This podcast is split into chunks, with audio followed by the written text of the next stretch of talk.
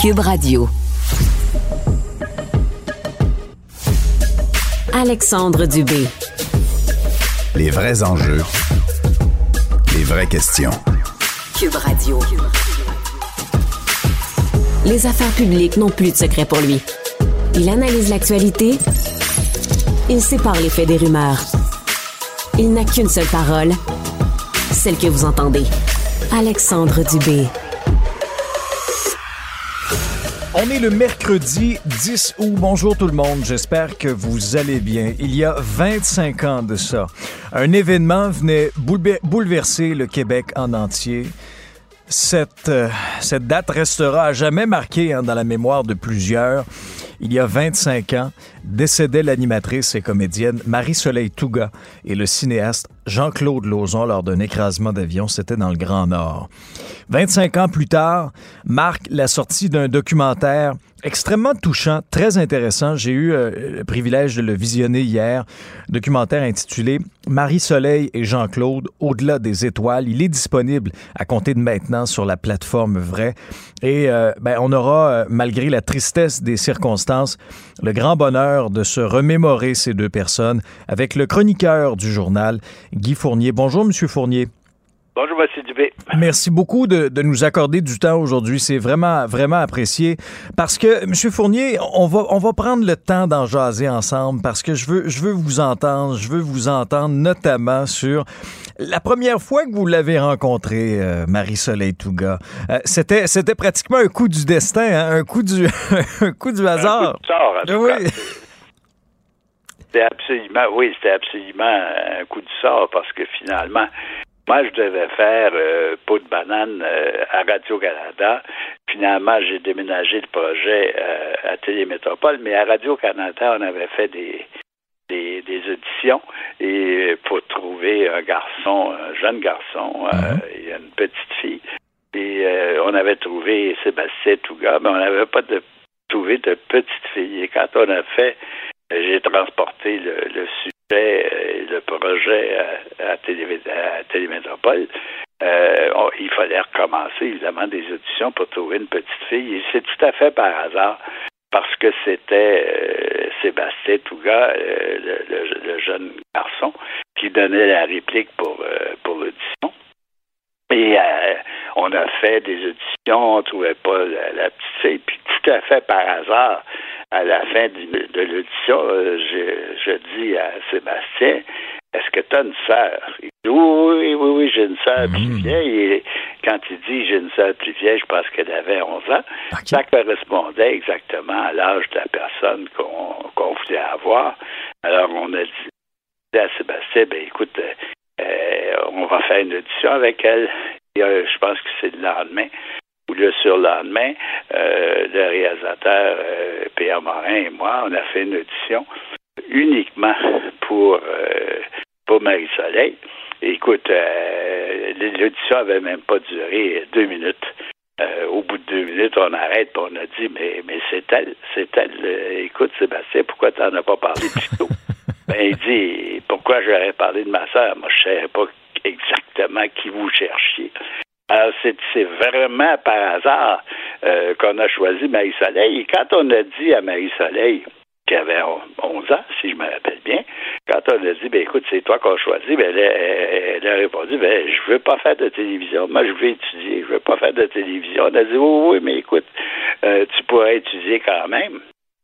Et finalement, c'est elle qui a été choisie avec euh, le résultat qu'on sait. Euh, C'était le début d'une carrière qu'elle n'avait jamais imaginé parce que c'était vraiment la dernière chose qu'elle voulait faire de la télévision, en tout cas quand elle avait 11 ans. Oui, mais, mais, comme on dit souvent, c'était naturel. Elle l'avait. Hein? Est-ce que c'est ce qui vous a marqué euh, davantage?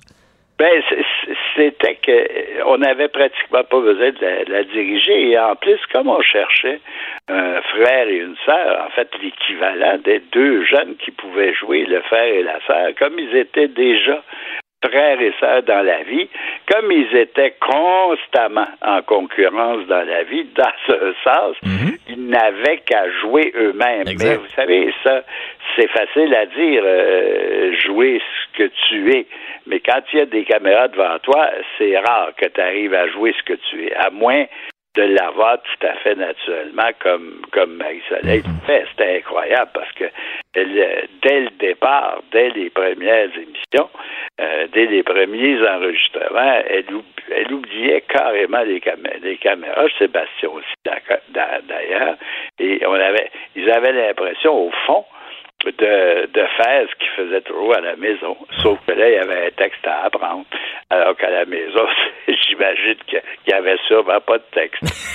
non, c'est ça. Dans le cas de, de Jean-Claude Lauzon, c'est une rencontre qui est arrivée pour vous euh, pendant le tournage d'un film corporatif. C'était pour Bombardier. Hein?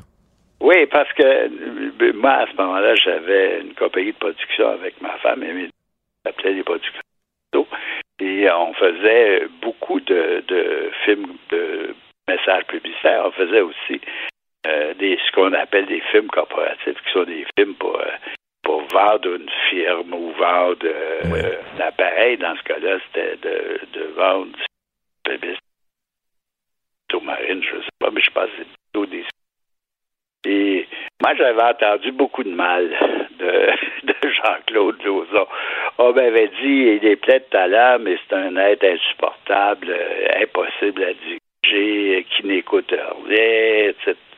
C'était, euh, on m'avait dit pique-pente de, de Jean-Claude, qui était à ce moment-là assez jeune, je pense qu'il avait 20 ou 21 ans quand euh, je l'avais peut-être 22 ans quand je l'ai pris pour faire, ce film-là.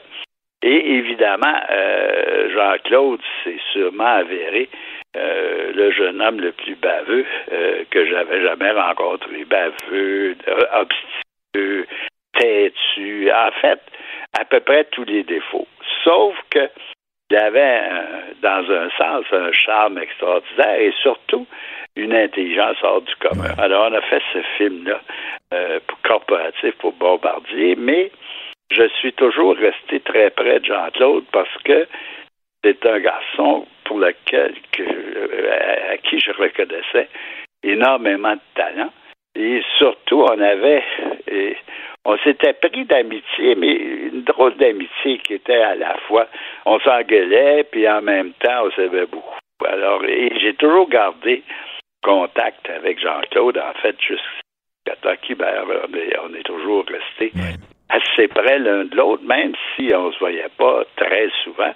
Euh, j'étais, j'étais peut-être, et je ne sais pas pourquoi, peut-être la une des rares personnes qui l'écoutait. Euh, peut-être aussi avec André Petrovski qui avait été son, son vrai mentor. Ah oui, oui, oui, qui a eu une importance très, très, très grande dans sa vie. Oui, qui a eu une importance non seulement comme, comme mentor aussi, mm pas, mais qui avait réussi à le convaincre de retourner aux études. Exact. C'est ce qui était souvent pas simple parce qu'il fallait connaître Jean-Claude qui avait vraiment, mais vraiment une tête de cochon. Euh, il avait vu en lui euh, quelque chose. Hein? Euh, il avait vu en lui un grand talent. Dites-moi, dans le documentaire, on, on, bon, on repasse à travers notamment certaines relations que Marie-Soleil Touga a eues, notamment avec le magicien Alain Choquette. Et à un moment donné, ben, elle croise le chemin de, de Jean-Claude Lauzon et ça se développe en relation amoureuse. Comment vous pourriez qualifier la relation amoureuse que les deux avaient? Ben, je pense que c'est que Jean-Claude avait, malgré, malgré sa tête de cochon, là, il avait un charisme extraordinaire. D'abord, il pouvait, il pouvait être très drôle, tout en étant extrêmement cassant. Et je pense que Marie-Soleil a reconnu chez lui euh, ce qui était exactement l'inverse de ce qu'elle était elle-même, qui était euh, Marie-Soleil, une fille extrêmement empathique, alors que lui était extrêmement antipathique. alors, il y avait vraiment, c'était vraiment les, deux extrêmes qui se rencontraient, et c'était pas, euh, c'est, dans un sens, c'était pas si surprenant que Marie-Soleil tombe amoureuse de ce garçon euh, difficile, puisque elle, c'était vraiment une fille extrêmement euh, modéré, très réservé, très très cérébral et de tomber, je pense que c'était assez facile pour elle de tomber amoureuse de ce qu'aujourd'hui les filles appellent un bad boy parce que c'était vraiment dans le cas de, de Jean-Claude, c'était vraiment un bad boy euh, qui avait qui avait tous les défauts, mais en même temps, c'était bien visible que c'était jusqu'à un certain point un genre qu'il se donnait pour à la fois se protéger contre euh, se protéger contre la société qui avec laquelle il était absolument pas d'accord. Mais en même temps, il savait, il, savait très bien euh, quel talent il avait. Il, jouait beaucoup, en fait, sur euh, sur le sur ce talent-là, sur cette qualité. Mais pour lui, c'était au fond, tu avais l'impression qu'il a passé sa vie a essayé de cacher qui il était lui-même.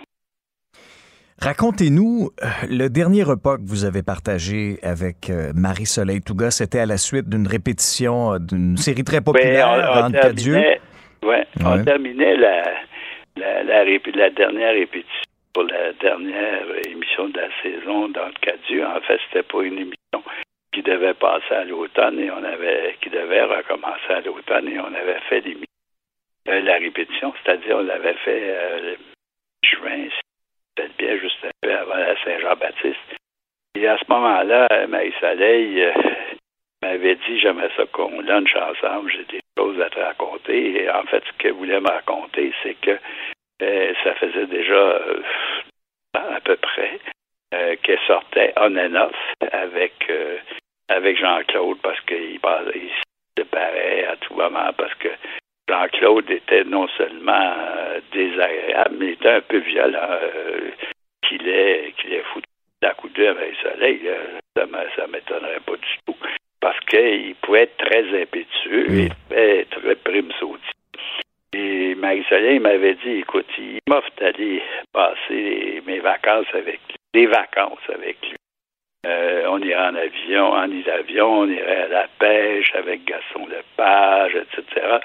Euh, mais je suis pas sûr que ça me tente. Alors, moi, j'avais, à ce moment-là, demandé à Marie, parler très sérieusement à Marie-Soleil. J'avais dit à Marie-Soleil, écoute, est-ce que tu l'aimes vraiment? Elle m'a dit, j'en suis juste pas de lui, mais c'est la vie avec lui tellement difficile que je sais pas si je peux continuer. Mm-hmm. Et à ce moment-là, j'avais dit à Marie-Soleil, écoute, euh, fais-lui un deal, euh, dit à Jean-Claude, que tu es prêt à prendre des vacances avec lui, mais à la condition qu'il soit absolument agréable. Et, à, la, première engueulade, tu diras, écoute, non seulement je te quitte, euh, je pars, mais je te quitte pour de bon. Alors, fais-lui part, mais sois extrêmement sincère, c'est pas de la frime, là. il faut vraiment que tu fasses de fan de toi, que tu oublies le fait que tu l'aimes passionnément. Et parce que la seule chose qui pourra peut-être le changer, c'est qu'il y a un ultimatum. C'est un ultimatum que lui a fait et qui a marché puisque la, la veille la veille de l'accident, elle a dit à Gaston Lepage que jamais Jean-Claude avait été aussi agréable et aussi heureux. Euh, est-ce que c'est un hasard euh, de la vie? Je ne sais pas, mais au moins, je, je suis sûr que qu'ils sont, en tout cas Marie-Soleil est sûrement morte heureuse parce que au fond, euh, elle aimait profondément Jean-Claude et c'était vraiment un match qui n'avait pas d'allure, mais qui, qui pouvait marcher parce que tu avais les deux extrêmes qui se retrouvaient ensemble, et le feu le feu et l'eau, là. C'était vraiment à ce point-là. Ouais. Et vous savez, il n'y a pas grand-chose qu'on peut faire contre l'amour, même le feu et l'eau, le feu et l'eau, quand mm. tu as deux extrêmes, quand les gens s'aiment, euh, les choses sont possibles. Je te je pense pas que ça aurait été possible pour la vie, mais c'est difficile à dire. c'est intense. Euh, je ne pense pas que Jean-Claude était le, type d'homme qu'on pouvait apprivoiser euh, pour la vie. On pouvait sûrement l'apprivoiser pour un temps, mais pour la vie, ça m'étonnerait beaucoup. Comment vous avez appris leur décès et quelle était votre réaction, M. Fournier? Euh, assez, terrible parce qu'on était. il était à peu près deux heures et demie, trois heures. Le dimanche après-midi, j'étais à la campagne et le téléphone a sonné. J'étais dehors, et, mais j'ai entendu le téléphone sonner. J'ai couru, j'ai répondu et c'était euh, Louise Laparé qui était au téléphone qui me dit qu'il est arrivé quelque chose d'horrible. Et là, elle se met à pleurer. Et elle, disait plus rien. Ah, j'ai je, je, criais Louise, Louise, parle, parle. Est-ce qui est arrivé un malheur à Gaston? Parce que je savais que Gaston était euh, en voyage mm. dans le nord du Québec. Puis elle répondait pas. Et à un moment donné, au bout d'à peu près, je sais pas moi, deux minutes, elle me dit non, c'est Jean-Claude. J'ai dit Jean-Claude, Jean-Claude, est-ce, qu'il t'est arrivé un accident, Jean-Claude, et à Soleil? Et là, elle a lancé vraiment un cri de mort.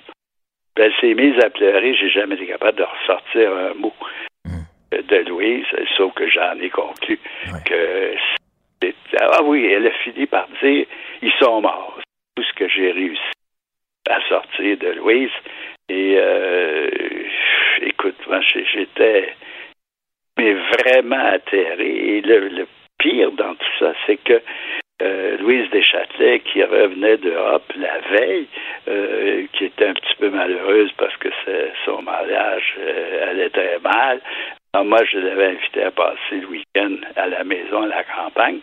Et quand j'ai que je suis descendu au bout de 5 ou 5, 10 minutes, je suis descendu et j'ai dit à Louise qui, se chauffait au soleil au bord de la piscine euh, que Marie-Soleil puis euh, Jean-Claude était probablement mort d'un accident d'avion. Et Louise, je me souviens, a lancé un cri épouvantable qui résonne encore dans mes oreilles. Puis elle s'est mise à pleurer. Euh, je pense qu'elle a pleuré à peu près une heure. Parce que dans, pour Louise, Marie-Soleil, c'était dans un sens un petit peu comme sa fille. Mm. Euh, Louise n'avait pas d'enfant, elle n'avait pas, pas de fille. Ni garçon, en fait. D'enfant, point. Et elle avait, euh, tout le long du tournage de, de Peau de banane, établi avec Marie-Soleil un rapport qui tenait presque du rapport maternel. Euh, dites-moi en conclusion, euh, Monsieur Fournier, bon, il y a eu enquête euh, du Bureau de la sécurité des transports. On comprend que Bon, l'incendie également qui s'est déclenché assez rapidement après l'écrasement est venu aussi compliquer un peu les choses. Dans votre esprit, est-ce qu'il s'agit le bel et bien, hors de tout doute, d'un accident? Oh c'est hors de tout doute parce que euh, Jean-Claude était euh, un bon pilote.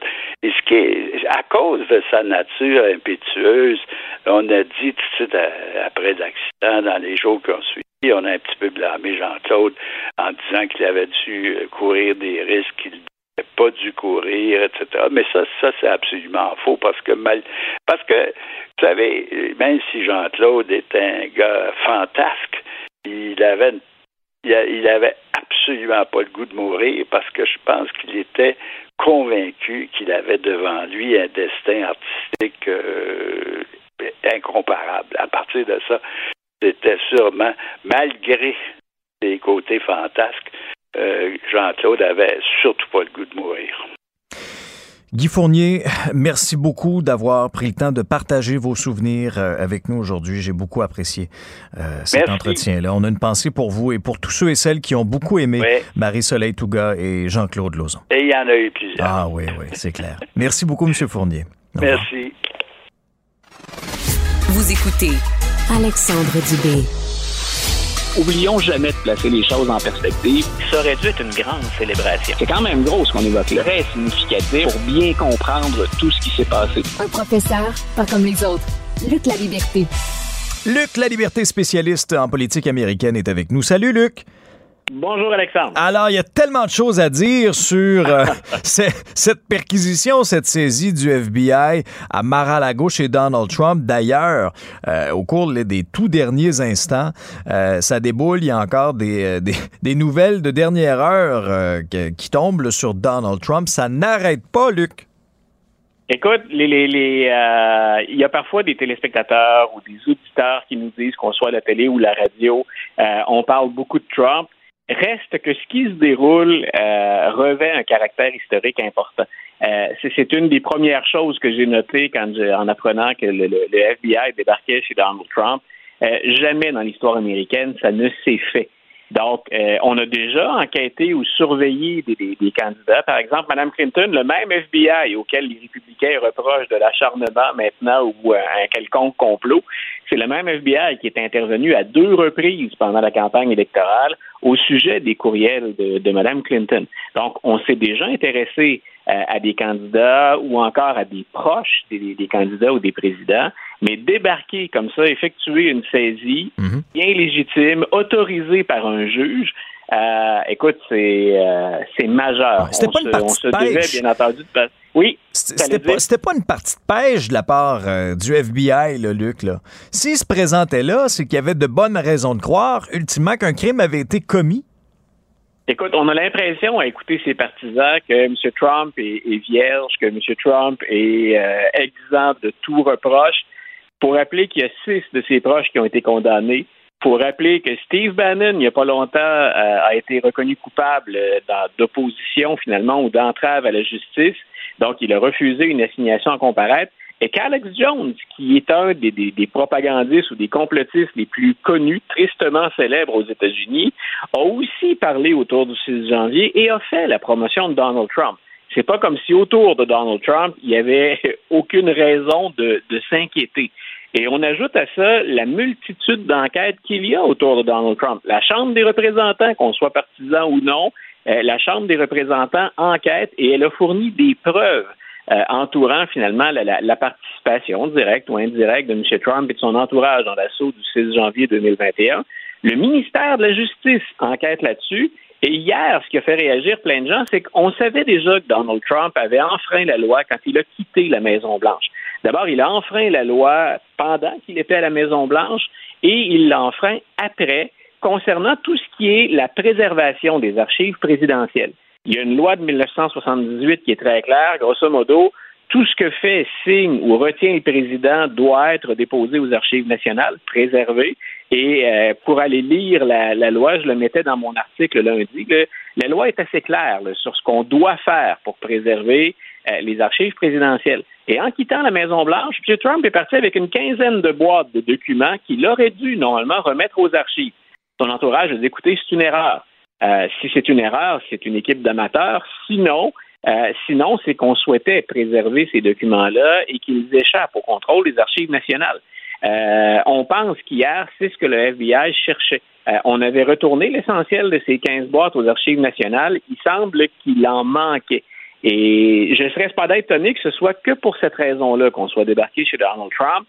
Ce, qu'on ne sait pas, puisqu'il faut attendre avant de confirmer des choses, c'est est-ce qu'on cherchait des documents qui auraient dû être préservés, mais qui sont en lien avec une des multiples enquêtes entourant Donald Trump? Est-ce que ça concernait le 6 janvier? Est-ce que ça concernait la raison pour laquelle Donald Trump était à New York et mm-hmm. qu'il déposait aujourd'hui ou qu'il témoignait euh, dans un procès le concernant, ses affaires et lui, ses compagnies et lui? Donc, moi, j'ai hâte d'avoir la suite. Mais c'est tout à fait légitime. Il faut que les gens soient informés, contrairement à la, propagande qui entoure Donald Trump. Il faut que les gens, sachent, un juge, on ne le fait jamais à la légère, donner une autorisation pour une perquisition. Euh, puis tout le monde, il y a, tout le monde sait très bien qu'on s'en prend à l'ancien président des États-Unis. Ça veut dire que si le ministre de la Justice, l'Attorney General est au courant, le juge est au courant, le FBI est au courant de, ce qu'on fait, euh, tout le monde réalise bien l'ampleur de ce qui s'est passé. Alors moi, je dis, laissons aller les choses. L'État de droit fonctionne encore aux États-Unis, les tribunaux fonctionnent. Attendons de voir la suite. Mais on peut se dire déjà en partant, c'est pas un complot. On a suivi les règles normales et il y a raison de s'inquiéter du comportement, des décisions ou des manipulations de documents du président américain. Mais tu vois, Luc, Donald Trump essaie déjà de tourner à son avantage la situation. Il suggère que le FBI pourrait avoir placé des preuves lors de la perquisition. c'est pas rien. J'ai lu ça, puis écoute, ce qui est inquiétant, je, le fais en rien parce que c'est du grand Donald Trump. Il a lui-même annoncé d'ailleurs la saisie du FBI pour tout de suite hein, aller chercher ses partisans. Les réactions de ses partisans sur les réseaux, sur les réseaux sociaux, j'espère qu'on a noté ça aussi. D'abord, un, les réactions des politiciens. Kevin McCarthy, qui est le, le, le, responsable des républicains à la Chambre des représentants, a carrément menacé le procureur général des États-Unis. M. McCarthy pense que son parti va être majoritaire à la Chambre des représentants et il a averti le procureur général libérez votre agenda, hein, libérez votre horaire, votre planification, puis conservez tous vos documents. Sous-entendu, on va vous en faire une enquête à vous. Euh, c'est quand même pas rien. C'est le meneur du, parti qui risque d'être majoritaire, qui menace directement le procureur général des États-Unis. Donc, on est allé très loin dans la rhétorique. Et les partisans du président, il y en a plusieurs qui ont référé à une guerre civile. Quand on a vu ce qui est arrivé le 6 janvier 2021, euh, je pense pas qu'on doive balayer ça sous le tapis ou se dire c'est qu'une poignée de marginaux ou d'exaltés. Euh, Twitter puis les réseaux sociaux se sont emballés dès l'annonce par Donald Trump de la mhm. saisie du FBI. Donc, on, on est vraiment dans une situation qui est bien particulière. Et moi, je n'hésite pas à le dire, même si parfois ça a l'air un peu sensationnaliste. Le sort de la démocratie américaine, il se joue dans les dernières élections et euh, en particulier ces, ces jours-ci. Il faut qu'on soit capable de sanctionner quelqu'un en suivant, bien entendu, les règles et en s'appuyant sur des faits. Mais c'est la démocratie américaine qui est dans la balance. Luc, tu as fait référence euh, brièvement. Trump se retrouve aussi devant le tribunal à New York euh, pour une histoire de fraude financière. Et là, on apprenait aussi au cours des toutes dernières minutes, quand je dis que les choses bougent rapidement, qu'il refusait de répondre aux questions du bureau de la procureure générale. Et ça faisait déjà deux ans que Laetitia James, la, fameuse procureure que les républicains ne cessent d'attaquer parce qu'elle est démocrate, euh, ça faisait deux ans que Mme James souhaitait s'entretenir avec Donald Trump. M. Trump, c'est une des stratégies qu'il utilise depuis très, très, très longtemps, bien avant d'être en politique. Il fait traîner le dossier, le laisse pourrir en espérant qu'on va, comme ça, euh, attendre des, des, des élections, qu'on remplace parfois des procureurs ou qu'on épuise les recours. Euh, M. Trump, donc, a même, euh, et, et, ça c'était tout à fait légitime, là, on a même bénéficié d'un délai après le décès de sa, sa première épouse, donc Ivana Trump. Mm-hmm. Euh, alors, M. Trump se déplaçait aujourd'hui. Euh, il a été frondeur avant d'aller témoigner comme il l'est régulièrement, mais en arrivant là, euh, il a invoqué le cinquième amendement, c'est-à-dire le refus de témoigner pour euh, éviter de s'incriminer, donc lui-même.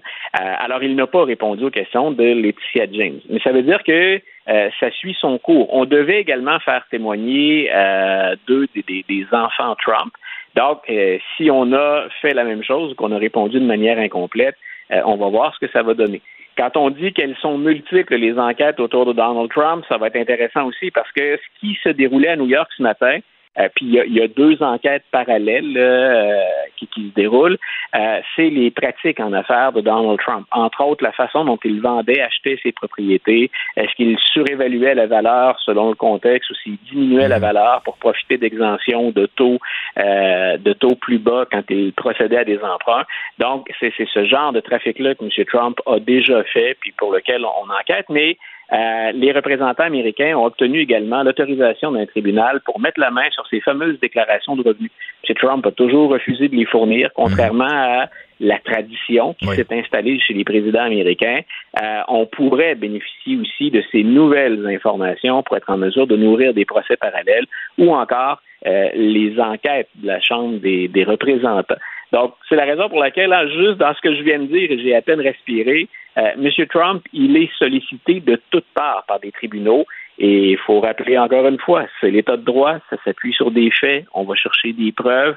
Euh, M. Trump n'est pas au-dessus de la justice et moi je répète depuis le début, il doit rendre des comptes.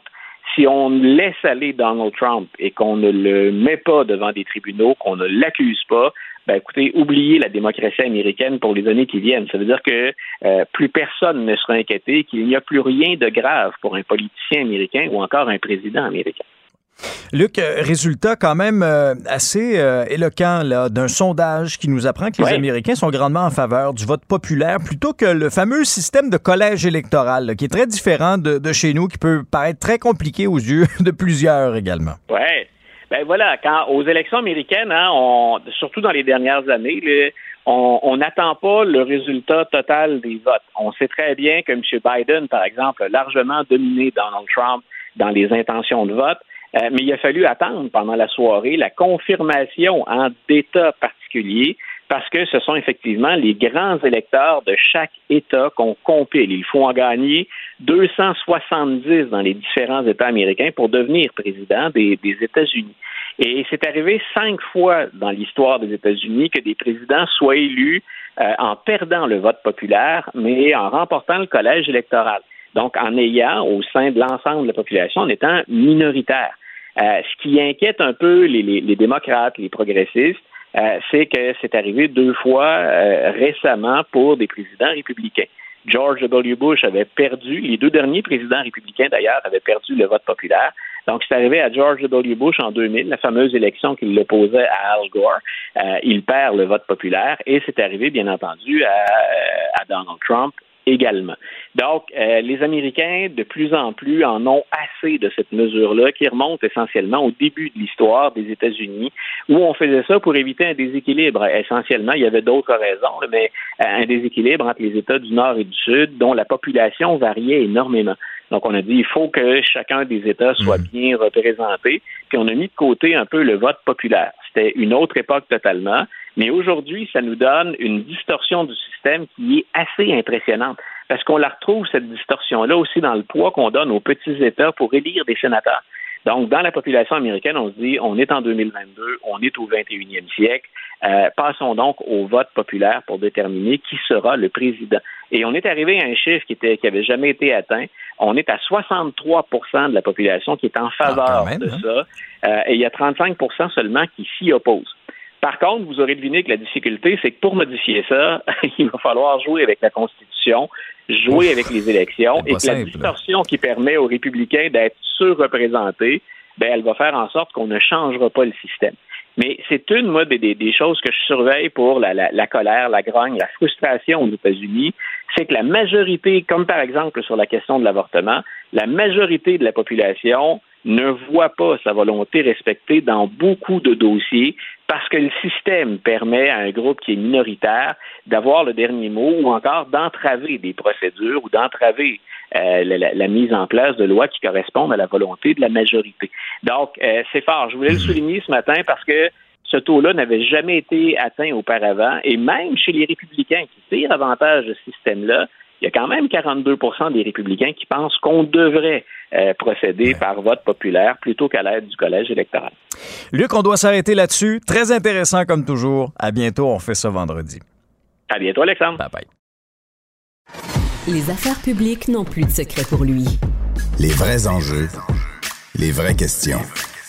Alexandre Dubé. Culture et société.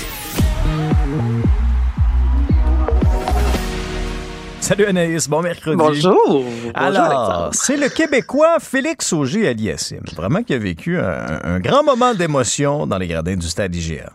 Exactement, ça a été partagé notamment sur la page, euh, le, compte Twitter de Tennis Canada. Ça a été ensuite repris évidemment, notamment par le Journal de Montréal, TVA Nouvelle. Allez voir ça aujourd'hui, c'est tellement beau. Ça dure un trois minutes, Alexandre, et c'est justement le joueur de tennis Félix Auger-Aliassime qui euh, célébrait son 22e anniversaire, lui qui adore Alexandra Streliski. Donc là, on a euh, installé un piano en plein cœur du stade IGA où on voit Félix Auger-Aliassime qui arrive, commence à jouer du piano. Alexandra Streliski arrive et là, les deux, euh, pendant quelques secondes, partagent et ricanent un peu, ça donne quelques trucs, soit comment jouer au tennis ou encore comment jouer, comment s'améliorer au piano. Et à un certain moment, Alexandra Streliski se met à faire quelques notes sur le piano et je te fais entendre le résultat. Non. Tu connais pas ça? C'est quoi? Ah, ok, oui. ça me dit quelque chose. Tu connais ça? Ouais, je connais ça. J'ai entendu. ça sonne comme une. Euh, Fais un do grave, mettons.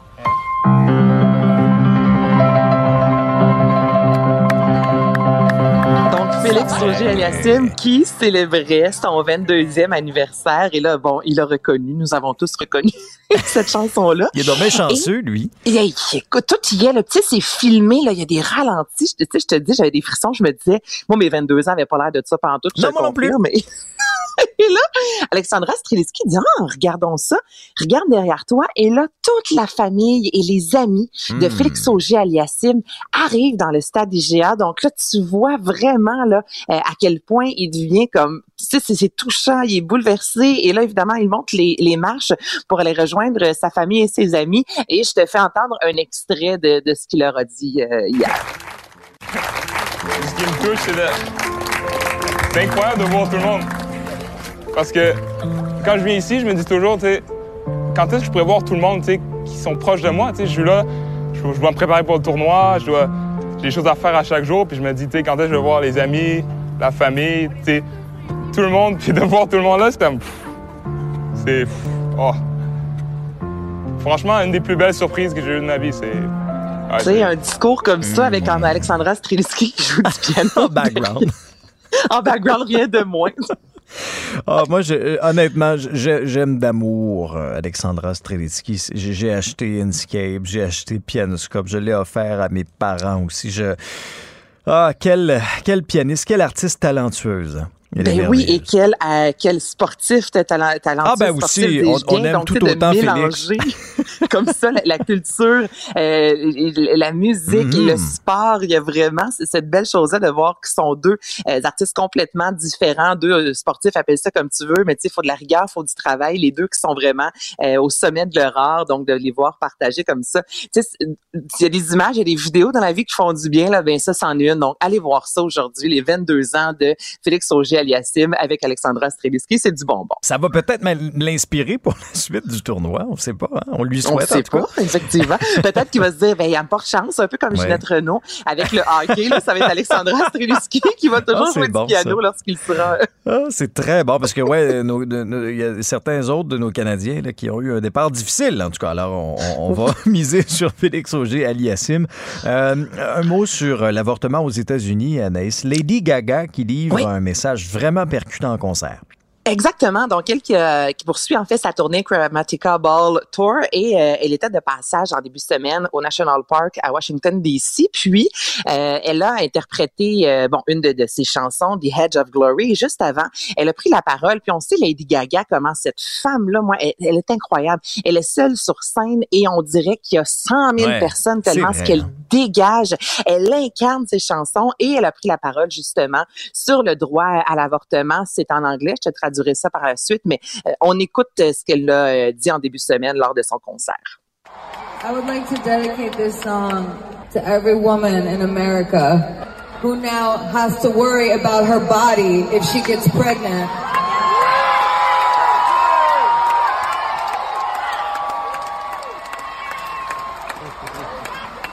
I pray that this country will speak stick together. Yes, ma'am. And that we will not stop until it's right. Donc, Hmm. Lady Gaga qui dit vouloir dédier cette chanson à chaque femme en Amérique, chaque femme qui euh, va devoir s'inquiéter hein, de son corps si elle tombe enceinte, disant prier pour que le pays reste soudé puis qu'ils n'arrêteront pas tant qu'ils n'auront pas euh, gain de cause. Et c'est beau. Ensuite, elle se met à jouer la pièce, mais c'est vraiment ce piano-voix. Donc, encore là, tu sens qu'il y a de l'émotion dans l'air devant des centaines de milliers de, de personnes. Donc, Lady Gaga qui, je l'aime, cette femme-là. C'est une aussi. artiste à part Ah entière qui prend la parole lorsque c'est nécessaire. Elle l'a fait lors des élections, elle l'a fait avec la vaccination, elle le fait avec le droit à l'avortement. Tu sais, c'est vraiment quand on dit que les babines suivent les bottines, moi c'est ce que je retrouve dans cette artiste-là qui est loin d'être une soie belle et tais-toi sur scène, c'est tout le contraire, Ah, Lady oui. Gaga. Donc euh, vraiment un très beau moment lors de son concert. Ah, t'as, t'as entièrement raison, je suis d'accord avec toi. Quelle artiste, euh, quelle actrice aussi, vraiment, elle a tous les talents. Elle a tout, qu'est-ce que tu veux? Elle a tout. Ah, puis on va se laisser avec euh, ça. tu me l'apprends. Miss Univers autorise maintenant les femmes mariées et les mères à concourir. C'était, pas le cas avant. Je, je m'y connais rien en Miss Univers, mais. Non, donc concours de beauté Miss Ah. Univers qui en 2023 aura euh, droit à sa 72e édition, donc depuis plus de 70 ans.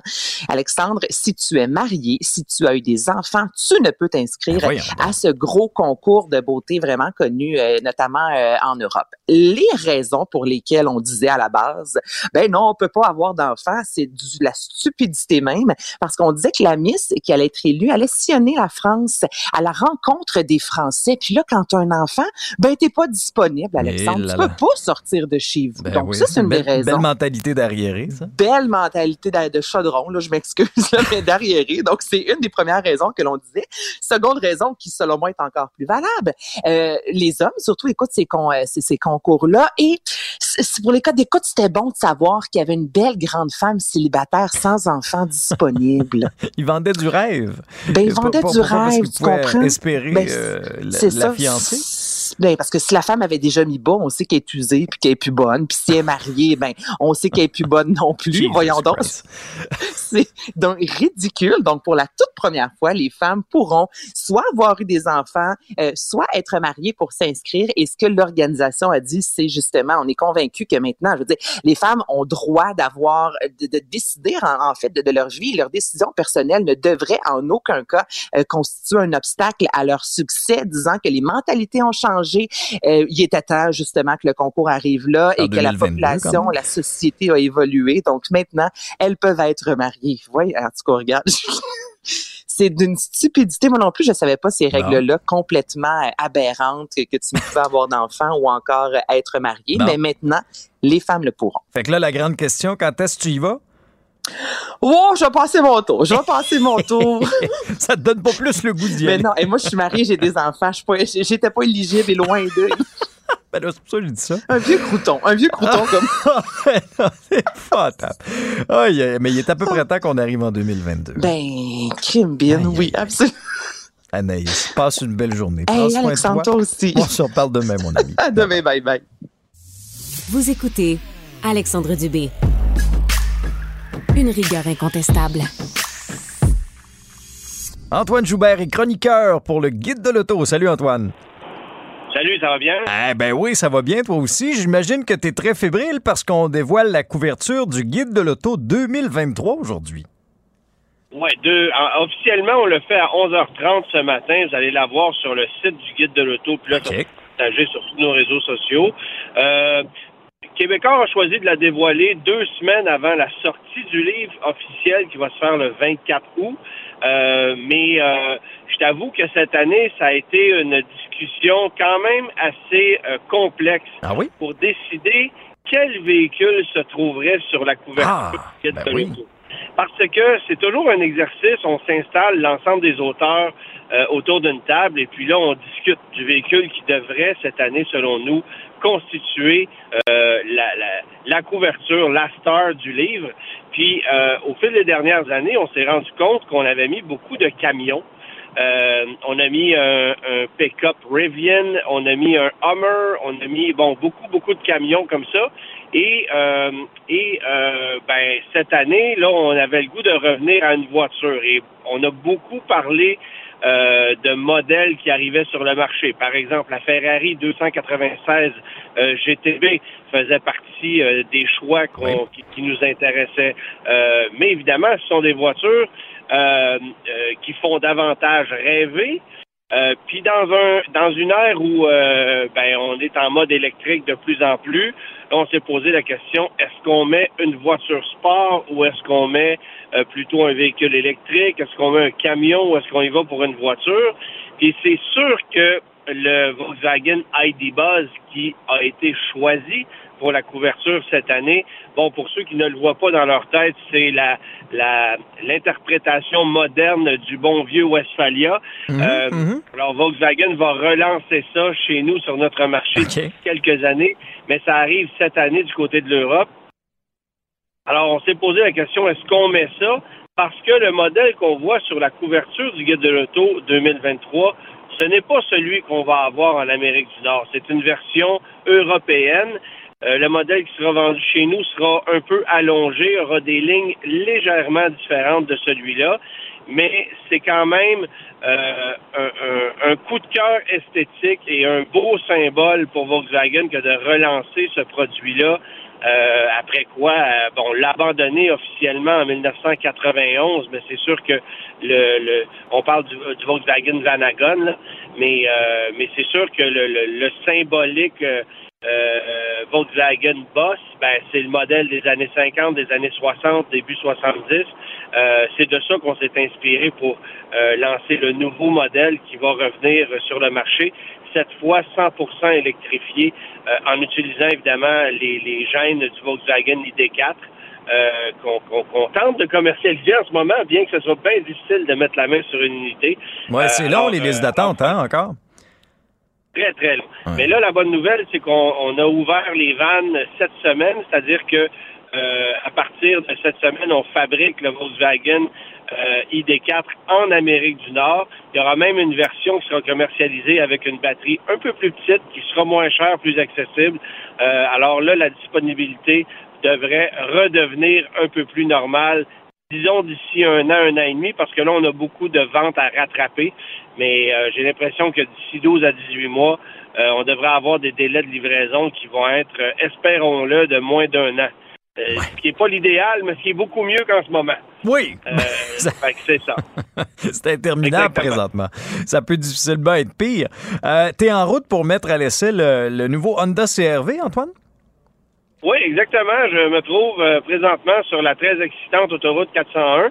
Euh, tu auras compris l'ironie. C'est un festival de c'est un festival de, camions qu'on retrouve sur l'autoroute, puis euh, c'est ça. Il n'y a pas d'autre chose à voir. De temps en temps, il y a un Tim Horton puis un Burger King, mais sinon c'est oui, comme attrait touristique. Pas la route, c'est ça.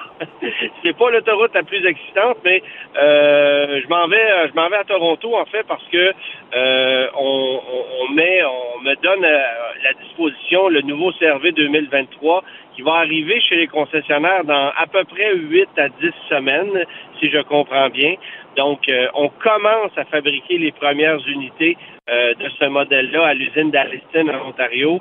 Alors, je me dirige euh, en cette direction-là pour aller essayer le nouveau modèle, qui est un petit peu plus gros, qui est un peu plus spacieux. et la grande nouveauté, c'est évidemment l'arrivée d'une version hybride. Oui. Finalement, on l'attendait depuis très, très, très longtemps. On proposait une version hybride aux États-Unis, mais qu'on ne vendait pas chez nous. Et là, parce que le CRV va être fabriqué chez nous en version hybride, on pourra le commercialiser au Canada. Euh, la seule déception, en ce qui me concerne, c'est que la version hybride ne sera livrée euh, qu'avec le modèle Touring, donc le plus équipé, hmm. le plus cher, et je m'attends à une facture qui va avoisiner les 45-46 000 dollars. On n'a pas dévoilé les prix encore, mais euh, ça risque de coûter euh, très très cher ce, ce CRV Touring hybride. il faut savoir que la version Touring va venir de série avec la technologie hybride qu'on emprunte en grande partie à l'accord hybride qui est actuellement commercialisé, mais évidemment auquel on ajoute l'avantage d'un rouage intégral. Alors ça, ça arrive, euh, ça arrive euh, au mois de novembre à peu près, et les versions à essence régulière, elles, vont arriver environ un mois plus tôt. Là. Euh, et ça, ben, on reprend la mécanique qu'on avait déjà. On a modifié quelques petits éléments, mais on reprend la mécanique qu'on avait déjà. Mais euh, ce qu'on a fait avec le nouveau CRV, c'est qu'on l'a grossi, on l'a allongé un peu. il est plus carré un peu, hein? Il est plus carré. bon, ça manque de personnalité esthétique, si tu veux mon avis. Mais euh, on va rejoindre une clientèle, euh, euh, par exemple, celle qui va s'intéresser aussi à un Volkswagen Tiguan, à un Mitsubishi Outlander. Mhm. J'ai pas l'impression qu'on va aller chercher des parts de marché. Au contraire, mon feeling, c'est qu'on va en perdre parce que le nouveau HRV a tellement grossi qu'il y a probablement une partie de la clientèle ah, qui possède actuellement un CRV qui va bifurquer vers le HRV. Remarquez, euh, tant qu'on vend un véhicule chez Honda, on est content, mais je sais qu'Honda Canada tient à vendre au Canada le plus, le plus grand nombre de véhicules fabriqués au Canada. Ce que ça veut dire, c'est que on souhaite majoritaire, très, très grandement majoritairement, euh, vendre des, des Civics et des CRV qui sont fabriqués chez nous, plutôt que des véhicules qui sont fabriqués aux États-Unis, au Mexique ou encore pire au Japon, euh, parce que la rentabilité n'est pas la même. C'est un modèle d'affaires qu'Honda exploite depuis plusieurs années. Demandez-vous pas pourquoi les voitures hybrides chez Honda n'ont pas connu de succès chez nous. C'est parce qu'Honda n'était pas intéressé à en vendre et parce qu'il n'y avait pas de profitabilité. Euh, mais en les fabriquant chez nous, là, ça change la donne. Euh, on va arriver prochainement avec une Civic hybride, c'est écrit dans le ciel.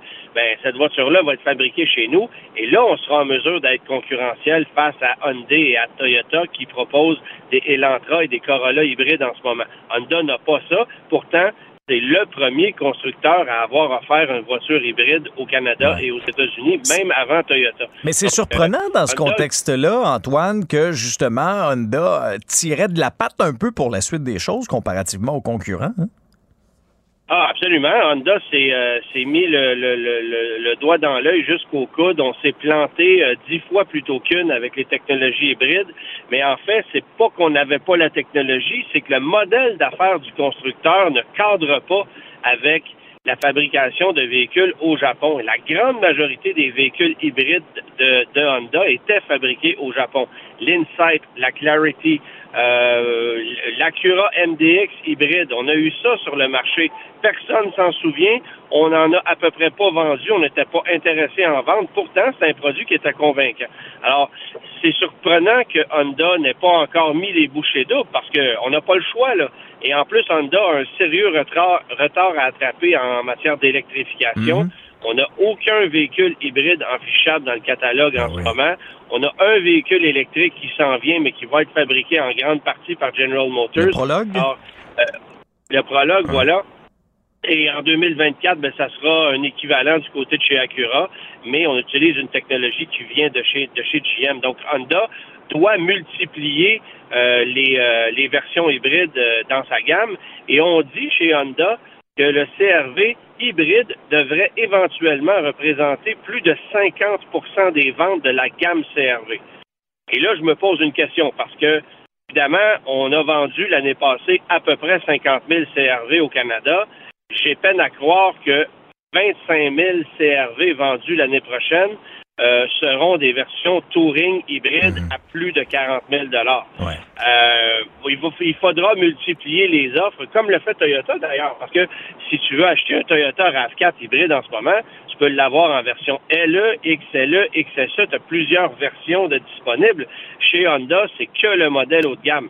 C'est la même chose chez Ford aussi. Ford a, un large éventail de, de, de, versions de mhm. son Escape hybride qui, qui se vend bien d'ailleurs. Alors, il faudra qu'Honda travaille en ce sens-là. Mais pour le moment, on arrive euh, uniquement avec une version Touring très luxueuse, très équipée, mais qui va également coûter très cher. Et on s'attend, on n'a pas dévoilé les prix là, du CRV, mais on s'attend à une hausse de prix considérable, comme ce fut le cas pour le HRV.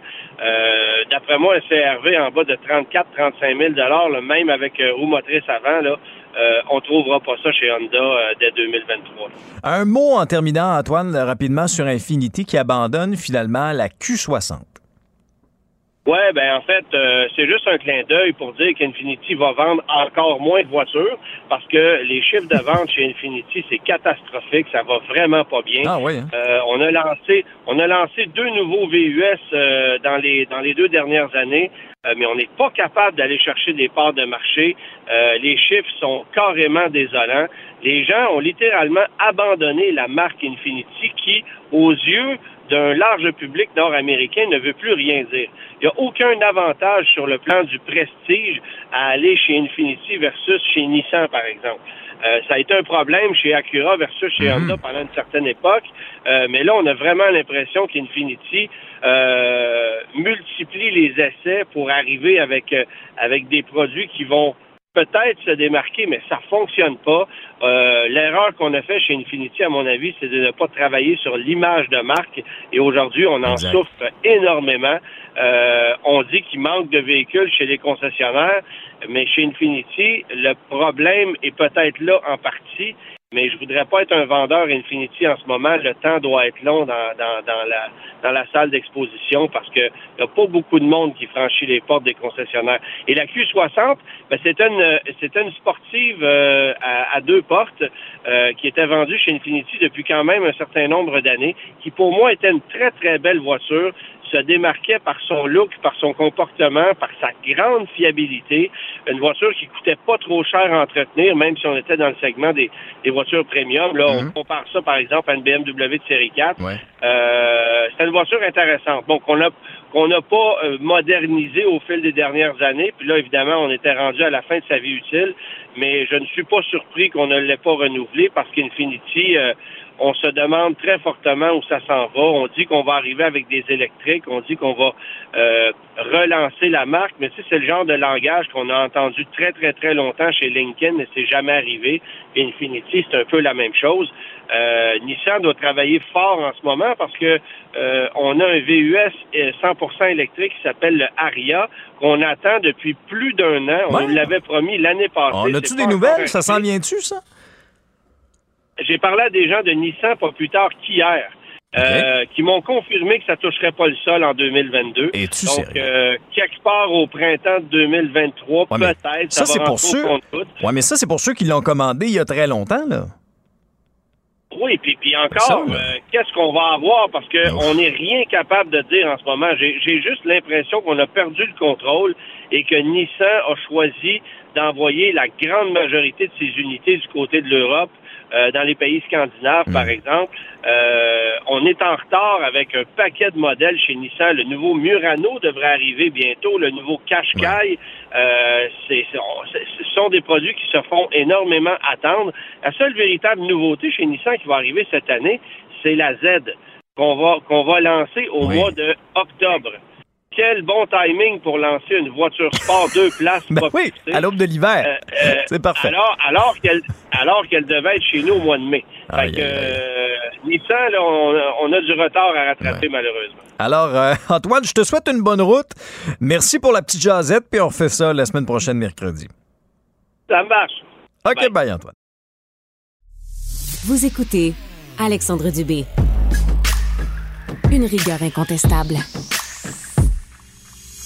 On revient sur cette euh, polémique déclenchée sur les réseaux sociaux à la suite d'une publication du chroniqueur euh, Jean-François Lisée. La publication initiale vient de HEC Montréal, où, bon, euh, on, voit une, dame, une étudiante, portant un hijab, et là, on nous écrit une présence internationale enrichissante. Commencez votre formation à Alger et terminez là à HEC Montréal, obtenez deux diplômes. Alors, voyons, on nous vante un peu ça.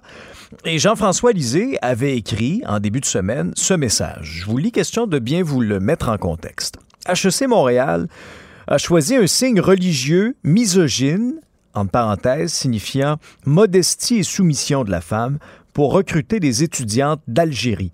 Avis aux jeunes algériennes qui tentent de résister à la pression des imams et des intégristes, HEC Montréal n'est pas votre allié. Alors, il y a eu toutes sortes de réactions.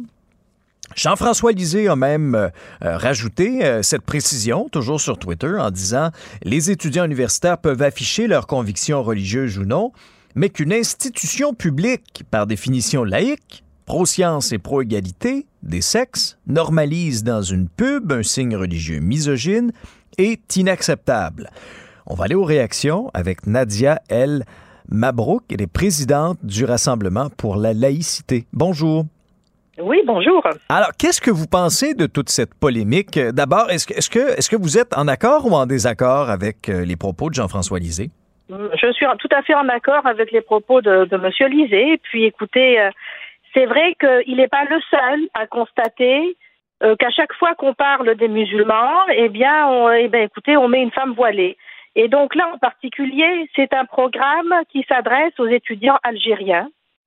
Et alors, pourquoi on décide de mettre une femme voilée pour faire venir les étudiants algériens? Vous savez, moi, j'ai une amie algérienne qui a vécu la guerre civile en mhm. Algérie et qui est consternée parce que c'est...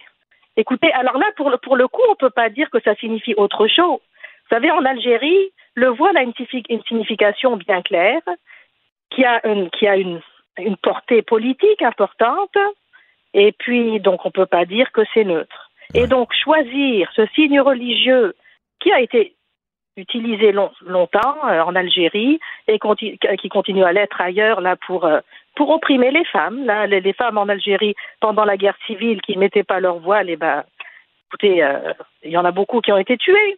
Donc c'est quand même ça. Euh, donc, moi je suis tunisienne. Oui.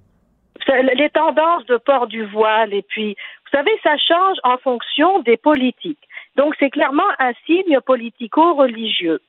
Euh, donc, euh, lorsqu'il y a des régimes plus libéraux, on porte moins le voile. C'est un, c'est un, disons, c'est une pratique conservatrice.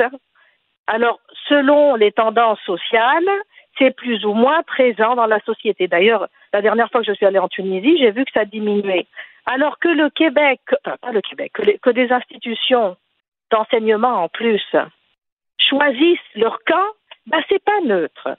C'est, c'est, c'est en fait, ben, c'est ça. Là, pourquoi je suis d'accord avec M. Lisée Quelle est la pertinence d'afficher un signe religieux pour faire la promotion d'un programme? Ouais. Alors, encore une fois, je voudrais dire qu'on n'est pas, parce que j'ai vu euh, Rima El Khoury aujourd'hui qui a interviewé l'étudiante, etc. Mais il faut insister sur le fait que c'est pas contre l'étudiante hein, qu'on en a. C'est tout à fait, enfin, je, on n'en veut pas à l'étudiante d'avoir accepté de, de, donner sa photo. Enfin, c'est pas, c'est pas à l'étudiante qu'on en veut. C'est le fait qu'on décide d'afficher un signe de, de l'islam fondamentaliste pour représenter les Maghrébins, pour euh, voilà. Ouais. Vous avez tout un parcours. Vous êtes, euh, vous êtes autrice, vous êtes professeur également. Euh, c'est à se demander pourquoi HEC Montréal euh, a souhaité utiliser ce symbole-là. HEC se, se, défend, se justifie en, en, disant ceci. Nous tenons à ce que tous les membres de notre communauté étudiante puissent être mis en valeur sur nos plateformes euh, reflétant toute notre diversité. Mais est-ce que dans, est-ce que dans votre esprit, on aurait pu, bon, simplement utiliser l'image d'une, d'une étudiante algérienne mais sans, sans est-ce que, est-ce que le hijab était absolument ben, nécessaire? Ben, pas du tout. Écoutez, euh, mais on, euh, je veux dire que le, le, mot diversité tout seul ne veut rien dire. La diversité des idées, la diversité ethnique, la diversité religieuse. Là, il s'agit de religion. Donc la diversité dans, dans son comme ça, dans l'absolu, c'est comme la neutralité, ça ne veut pas dire grand-chose. Bon, alors euh, là, ici, c'est un signe religieux, c'est pas une couleur de peau, donc, c'est des, c'est des, c'est des idées qu'on met de, l'avant. En fait, c'est des, c'est des signes religieux. Écoutez, la diversité, pourquoi HEC ne, ne, ne, je sais pas, ne, fait, ne se fait pas une, une, obligation de représenter la diversité de toutes les églises évangélistes? Mhm. Vous savez, il y en a aussi qui ont des costumes. Il y a les Mormons, il y a les, euh, les Amish, euh, les, les, les Quakers. Ils ont des costumes aussi. Vous voyez, quand on parle des, des, Blancs, on ne met pas de l'avant leur, euh, bah, leur pratique leur, religieuse, les signes religieux. Alors pourquoi quand on s'adresse aux Maghrébins, aux Arabes, eh bien, c'est comme c'est la façon avec laquelle HEC montre son ouverture. Bah, c'est, mais c'est une ouverture à quoi? Il faudrait se poser la question de ce qu'ils veulent mettre en avant. Oui, mais Jean-François Lisée a saisi la balle au bon, d'ailleurs, en réponse euh, au tweet de HEC Montréal en disant ben, merci de m'envoyer vos pubs euh, mettant, euh, montrant vos étudiants athées, protestants, écolos, pro, anti-CAC, etc. Et en fait, la seule conviction de votre communauté universitaire que vous ne mettez pas en valeur, ben, c'est une conviction religieuse. Est-ce qu'il est là un peu le problème également, selon vous? Ben, tout à fait. Écoutez, euh, là, euh, là c'est l'image qu'on projette du Québec. Ben, si on veut projeter une image de laïcité, c'est pas une image de représentation de tous les signes religieux, de toutes les, de toutes les religions. C'est, c'est, c'est, en fait, c'est pas en favorisant que, que, que, tous les intégrismes religieux se projettent dans le Québec qu'on va arriver à la laïcité. Enfin, plus de liberté, plus de laïcité, euh, plus de, la possibilité de faire un libre choix, mais ça vient pas en mettant de l'avant des fondamentalismes religieux. C'est pas comme ça qu'on y arrive. En particulier quand il s'agit d'une institution d'enseignement. En effet, on ne comprend pas ce choix de mettre de l'avant une religion. C'est hors propos. En conclusion, pour vous, là, vous l'avez euh, abordé brièvement, mais je, je veux vraiment euh, qu'on prenne le temps. Là. Le hijab, ça représente quoi? Ben, ça, ça, représente une, une orientation de l'islam politique.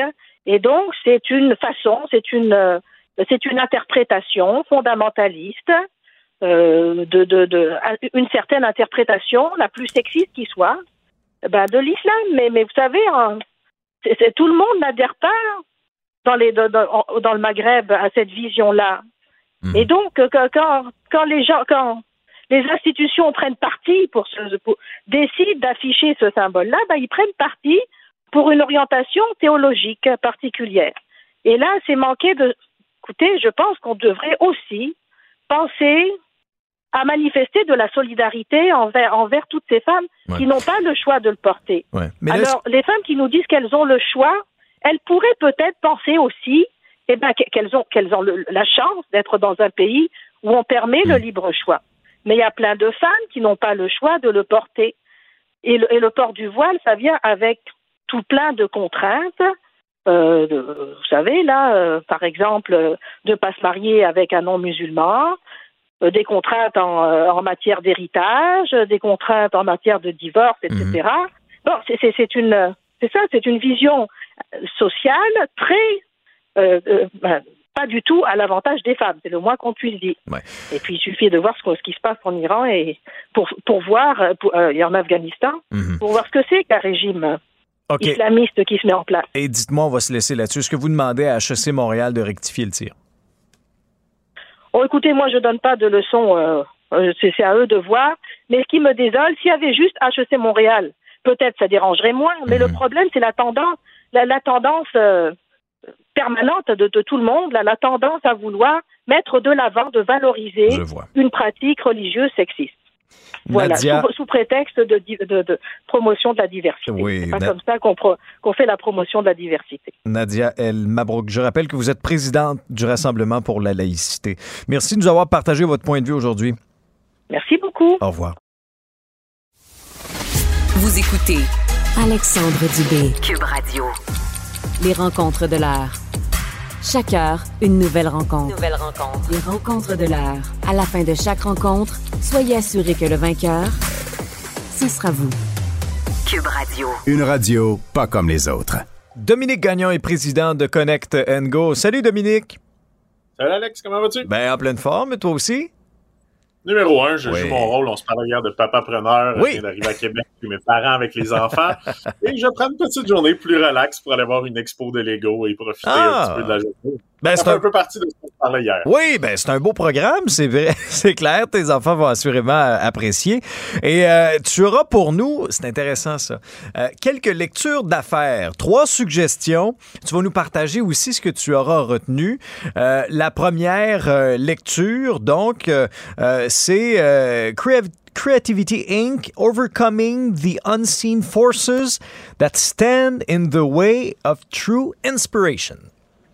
Le titre est quand même long. Est-ce que tu connais Ed Catmull? Je ne sais pas si tu sais. Non, éclaire-moi. T'es un fan de Histoire de jouets? Ah oui, c'est lui? le fondateur de Pixar. Ah! Donc, euh, hein, on oublie, c'est pas Steve Jobs qui a créé Pixar. Souvent, on associe énormément Pixar à Steve Jobs. Mais le fondateur de Pixar s'appelle Ed Camel, qui avait en fait un rêve qui était de réaliser le premier film d'animation par ordinateur au monde. Donc, c'est ce qu'il a fait, en fait, en partenariat avec euh, George Lucas, qui l'a conduit indirectement là, à fonder Pixar avec euh, Steve Jobs puis John Lasseter en 1986. Donc, euh, évidemment, ce film-là a changé complètement l'univers des films d'animation. Euh, ça a été un des, des plus grands succès de ce côté-là. Puis que Creativity Inc., c'est un livre vraiment qui parle un petit peu de cette histoire-là, de comment il a décidé de, de se lancer dans ce milieu-là. C'est vraiment un livre qui permet à tous les dirigeants qui ont envie d'amener leurs employés vers des nouveaux sommets, mais surtout qui recherchent aussi l'originalité. Donc, ils cherchent un petit peu comment on peut être différent, comment on peut penser différemment. Mhm. Et c'est vraiment un livre qui donne une façon de construire puis de maintenir une culture créative parce que c'est une des plus grandes forces qu'on reconnaît encore aujourd'hui à Pixar, c'est l'aspect créatif. Hein, Quand on écoute un film Pixar, il y a très peu d'enfants et de parents qui ne s'entendent pas en disant que c'était merveilleux. Ben, voilà. Ils réussissent à plaire à, à un grand public. Mhm. Et ça, ça vient évidemment avec euh, toute la portion de la créativité. Donc, les, les, les trois choses que j'ai retenues de ce livre-là, principalement, la première chose qui, qui nous apprennent dans Creativity Inc., c'est l'importance de l'humilité.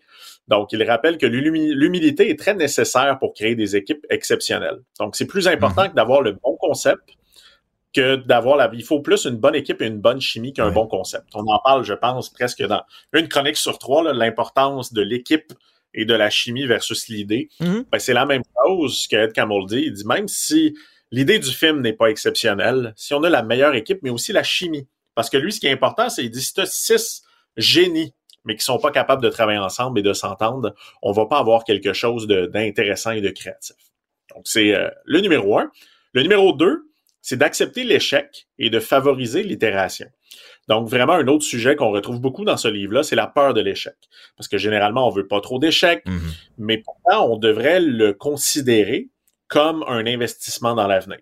Donc, c'est important de recalibrer les gens pour que les échecs soient perçus comme des chances de tremplin plutôt que quelque chose qu'on cherche à éviter à tout prix. Ouais. Donc, si tu veux être créatif, faut pas que tu fasses non, je ne veux pas échouer, je veux que ce soit parfait. Faut que tu embrasses un petit peu l'échec et que tu dises que ça va t'aider.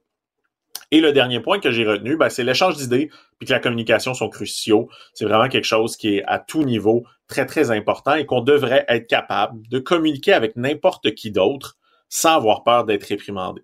Ça, c'est quelque chose que je vois de plus en plus dans les cultures.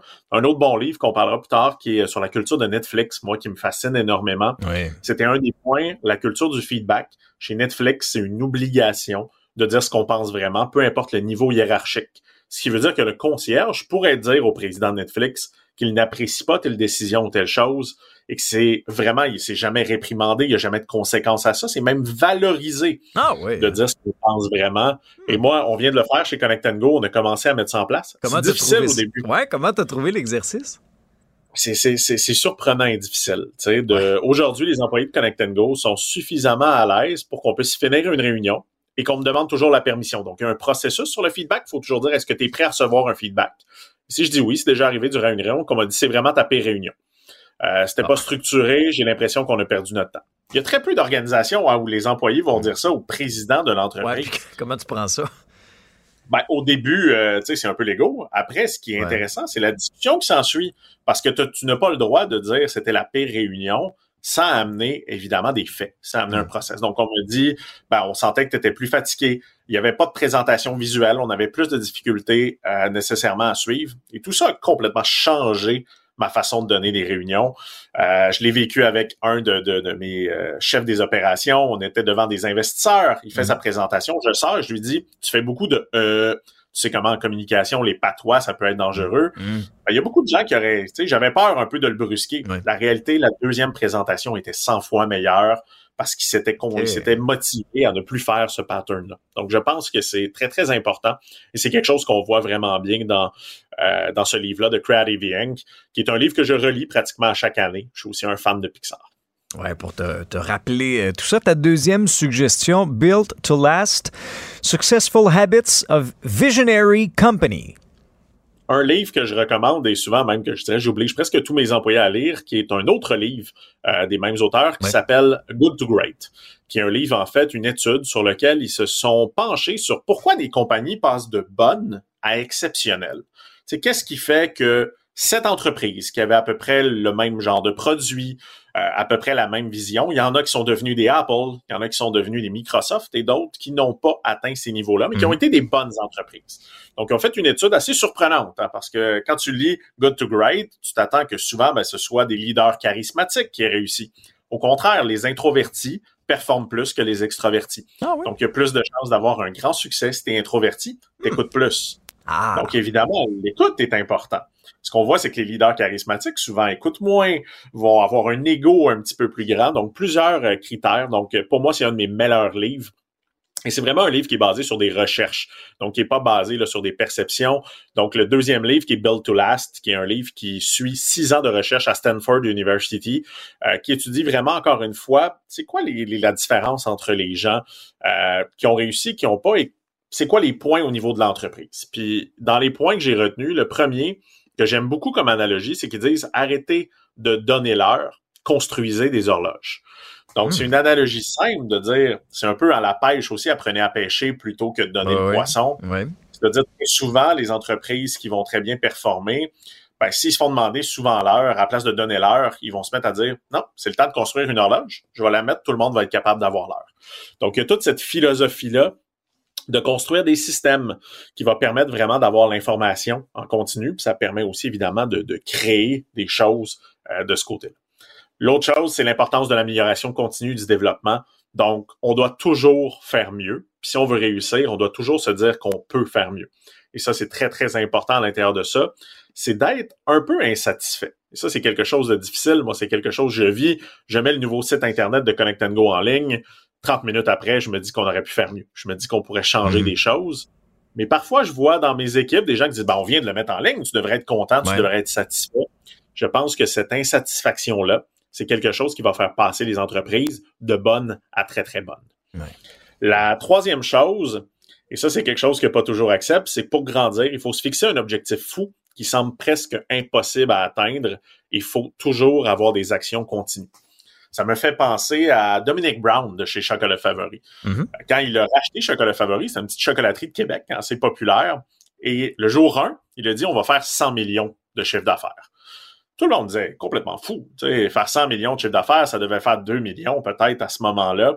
Et il a toujours dit ben moi je me mets des objectifs plus loin, mais je suis obsédé par les atteindre. Et il dit je les communique publiquement.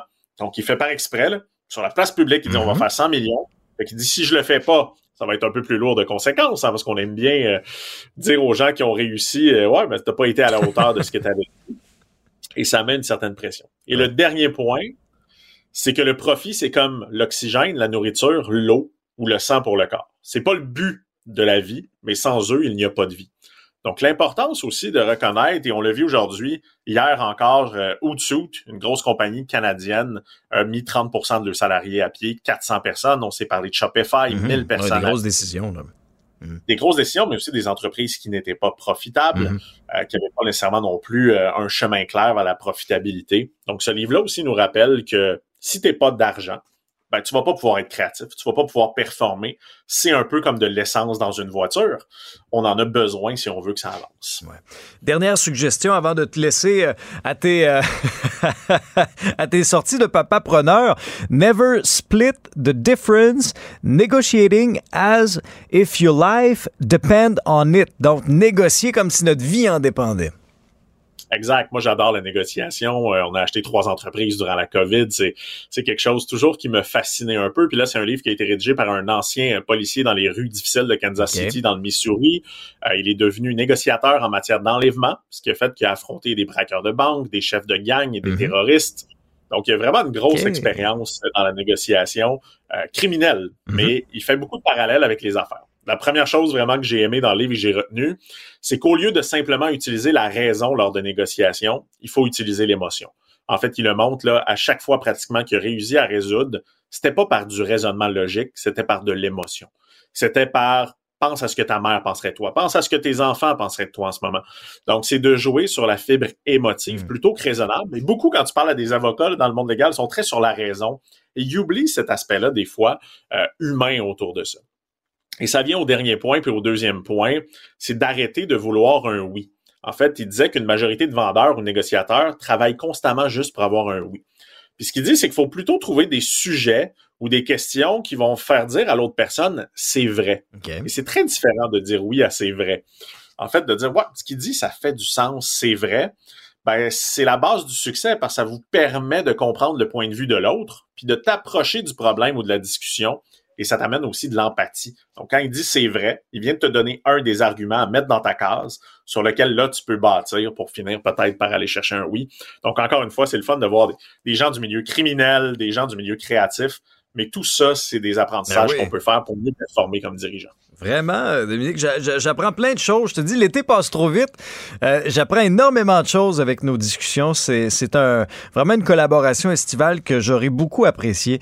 Alors, Dominique, je te laisse, je te laisse à tes occupations aujourd'hui. On refait ça demain. Salutations à toute la famille. Yes. Bye à bye. demain, bye.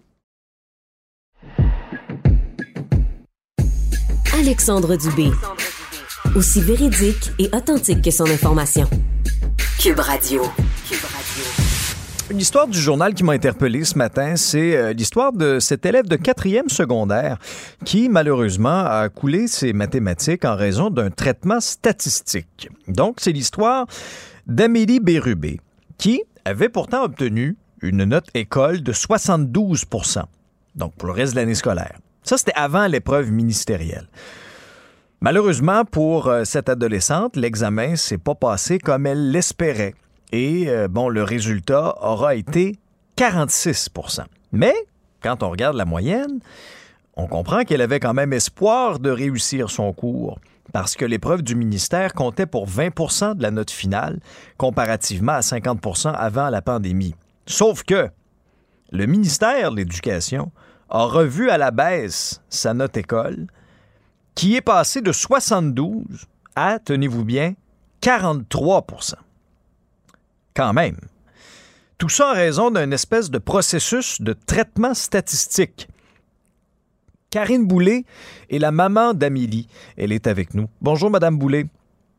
Bonjour. Alors, j'ai fait les grandes lignes de tout ça, mais racontez-nous un peu le, cheminement scolaire euh, d'Amélie, qui, je, je, pense, a fait preuve là, de toute une persévérance dans son cheminement. Effectivement, vous pouvez le dire. Euh, Amélie est en difficulté d'apprentissage depuis au moins la deuxième année du primaire pour ce qui est des mathématiques.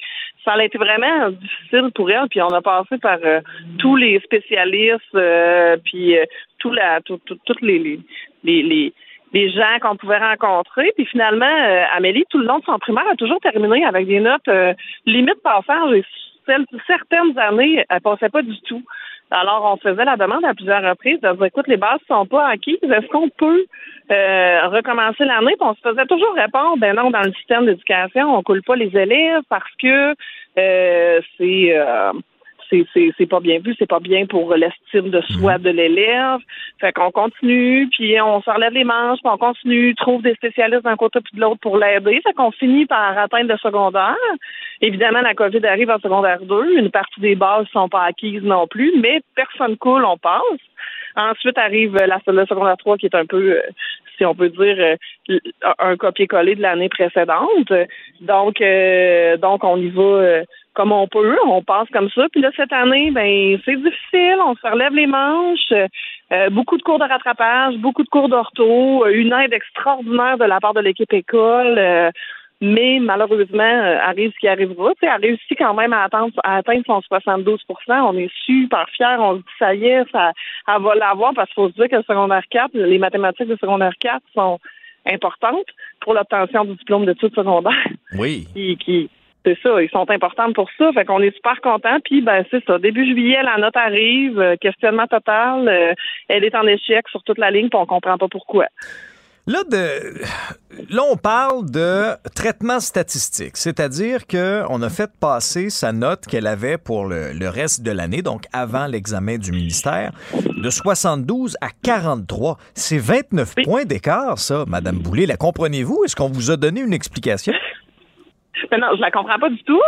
Puis j'ai tenté d'obtenir des réponses parce qu'on nous dit vous pouvez faire une demande de révision de notes. Bon, parfait, on va faire une demande de révision de notes, mais pour le 30 pour, le 30 points d'écart, moi, je me dis euh, écoutez, euh, est-ce que je peux demander une révision pour ça? Est-ce qu'on peut vérifier? A-t-il eu une erreur dans le processus? Puis euh, ce qu'on me répond, c'est non, le système est comme ça, puis on ne peut hein? pas demander de révision pour ça. Fait que la révision. Référez-vous à votre équipe école. Donc, euh, la révision, Mme Boulay, serait uniquement pour euh, la note de son examen du ministère. Pardon? Donc, donc, si vous ne pouvez pas demander une révision pour ça, de ce traitement statistique-là, la seule révision que vous pouvez demander, c'est quoi? C'est pour son examen final? C'est pour son examen du ministère? Tout à fait, tout à fait. On peut juste demander une, révision pour l'examen du ministère. Ensuite de ça, ben, arrivent les cours d'été et la reprise de l'examen dont euh, parce que l'examen était l'examen de reprise parce que là elle s'est lancée dans les cours d'été mhm. puis euh, elle a fait un examen de reprise le 28 juillet puis nous n'aurons pas les résultats avant le 15 août. Oh. Oh. ben oui, non, mais parce qu'à un moment donné, euh, ça, laisse pas énormément de temps pour faire les démarches. Mais dites-moi à la base, parce que là, on, essaie de comprendre les chiffres. Moi, mes mathématiques sont loin, euh, Madame Boulay, mais j'essaie quand même de me remémorer le système dans lequel j'étais à l'époque. Mais je me mets à la place de votre fille. Comment elle s'est sentie? Ben là, premièrement, euh, c'est difficile pour elle parce que euh, on, ne valorise pas du tout l'effort qu'elle a fait. On dit tout l'effort que tu as fait cette année, tous les cours d'orthopédagogie que tu as fait, tous les cours de rattrapage que tu as fait, ça sert à rien. Fait que pour un élève en difficulté qui met des efforts depuis des années, on vient de lui dire que faire des efforts, c'est pas important. C'est ce qu'on lui explique, là. Puis je me mets à la place du professeur aussi. on veut valoriser la profession d'enseignant. Je pense que c'est pas comme ça qu'on va y arriver. Oui, non, effectivement. Euh, de ce qu'on en comprend des explications, en tout cas selon certains experts, euh, il y en a qui disent que ce processus de traitement statistique-là, c'est justifié parce que ça permet de s'assurer que les résultats valent la même chose d'une école à l'autre. Donc, est-ce que c'est, par exemple, lorsqu'on lorsqu'on considère qu'un professeur, qu'un enseignant a peut-être surcoté ses élèves, c'est à ce moment-là qu'on vient descendre les notes de tout le monde, mais 29 points, honnêtement, j'en reviens pas encore, Mme Boulay. Sincèrement, là, ben moi, le, 29 points non plus, j'en reviens pas. Puis je pense qu'il est important de questionner le système.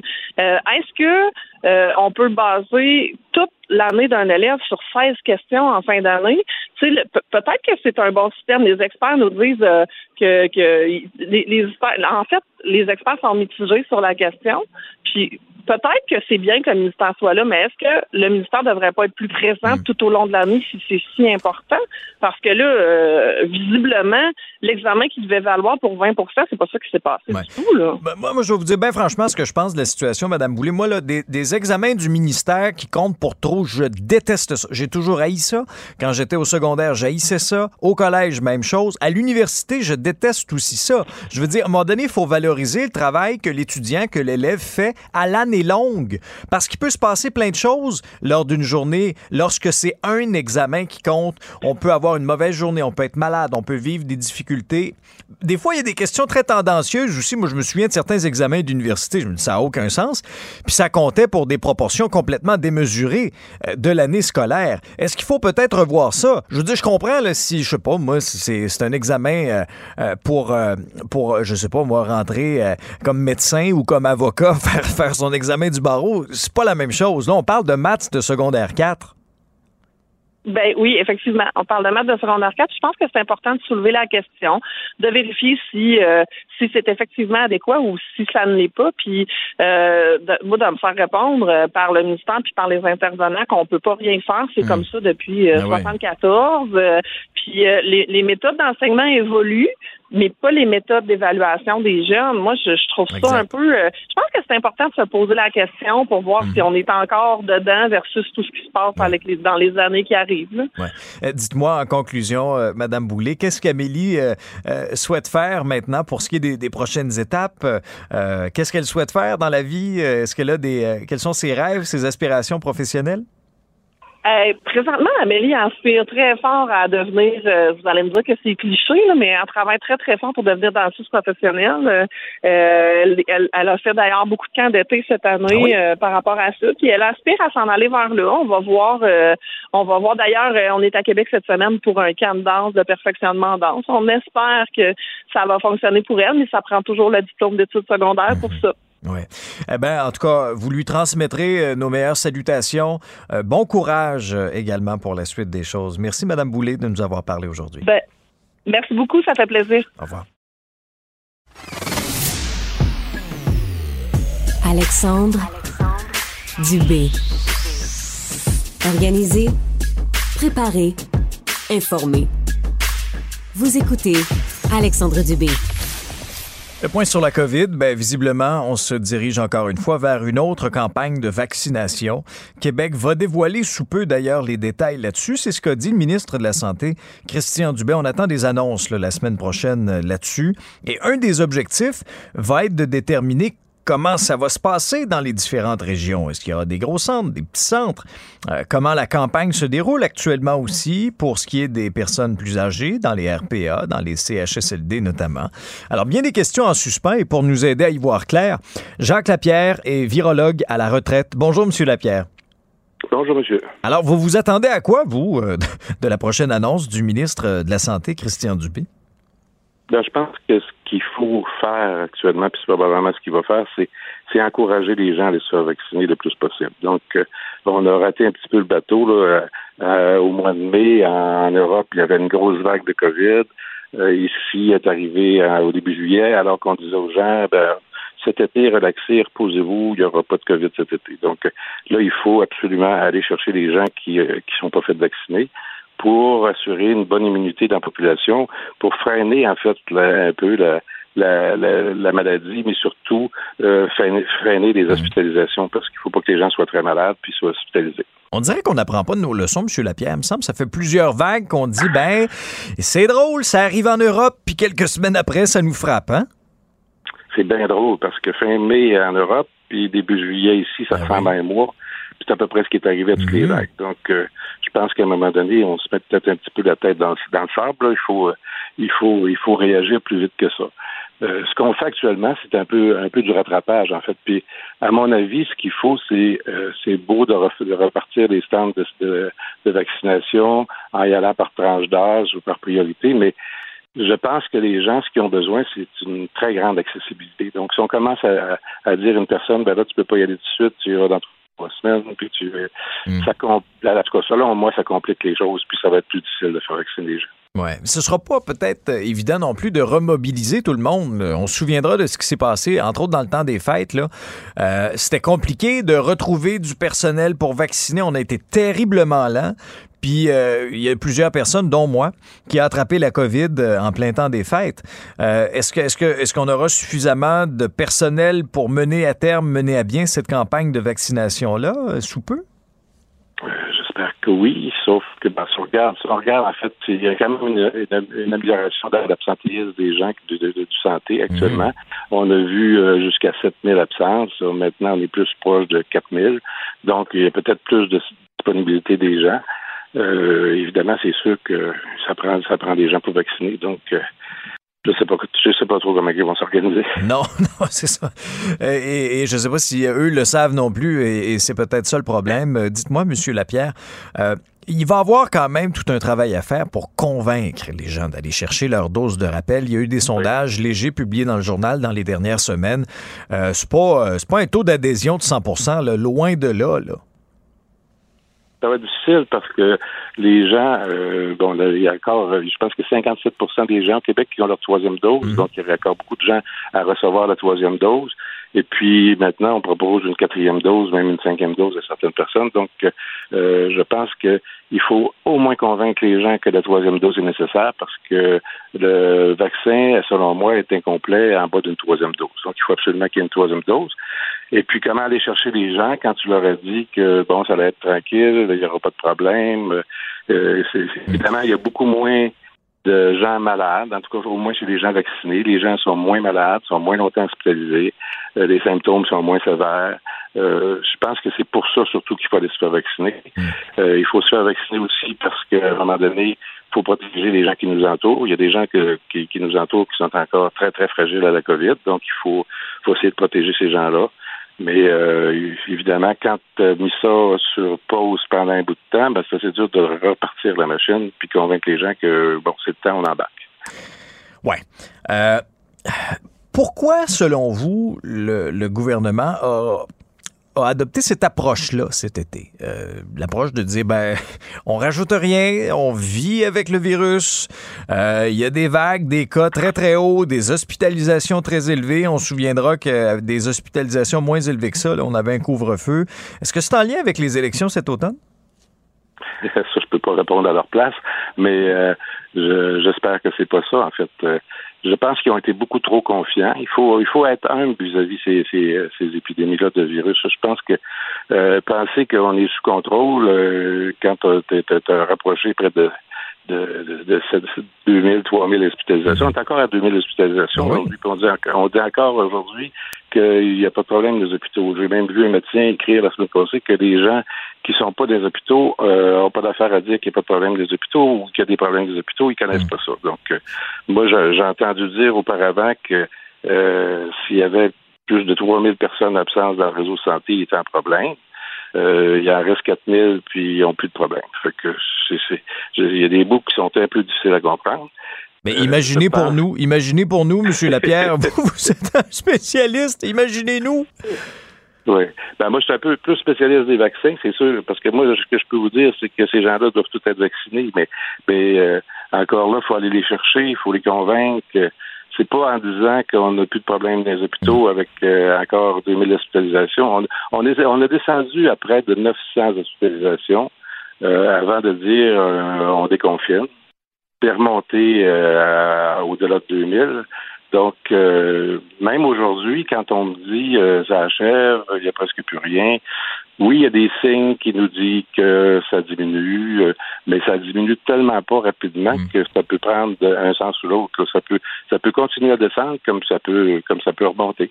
Par contre, ce qu'on voit aujourd'hui, c'est que dans la plupart des pays du monde, ça descend. Le, le, variant P5, PA5 commence à, à baisser. c'est lui qui est dominant. Euh, le pays où il y en a le plus actuellement, et puis ça monte vraiment de façon euh, un petit peu exponentielle, c'est, le Japon. Donc, euh, tout ce ah qu'on espère, c'est que à cause de ce grand nombre d'infections-là au Japon, qu'il ne nous apparaîtra pas un autre variant qui va venir mettre la, la, pagaille dans, dans, le monde. Donc, Mais là, présentement, il n'y a pas de remplacement vraiment pour BS5. Donc, hmm. théoriquement, on devrait s'attendre à un automne relativement tranquille. OK. Là, il y a toutes sortes de variants.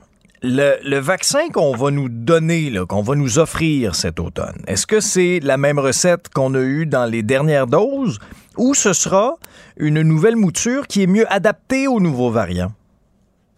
C'est la même, la même recette qu'on a depuis, depuis le début. Euh, il est encore efficace pour la prévention des euh, hospitalisations, maladies graves. Donc, on peut, on peut aller le recevoir sans s'inquiéter préparer un autre, euh, un autre euh, vaccin contre un autre variant. Actuellement, ce qu'on a, ce qu'on pourrait faire, c'est aller chercher le BA5. Mais euh, le BA5, est-ce qu'il va être remplacé dans un mois, deux mois, trois mois par un autre variant qui, à ce moment-là, sera plus dans le vaccin?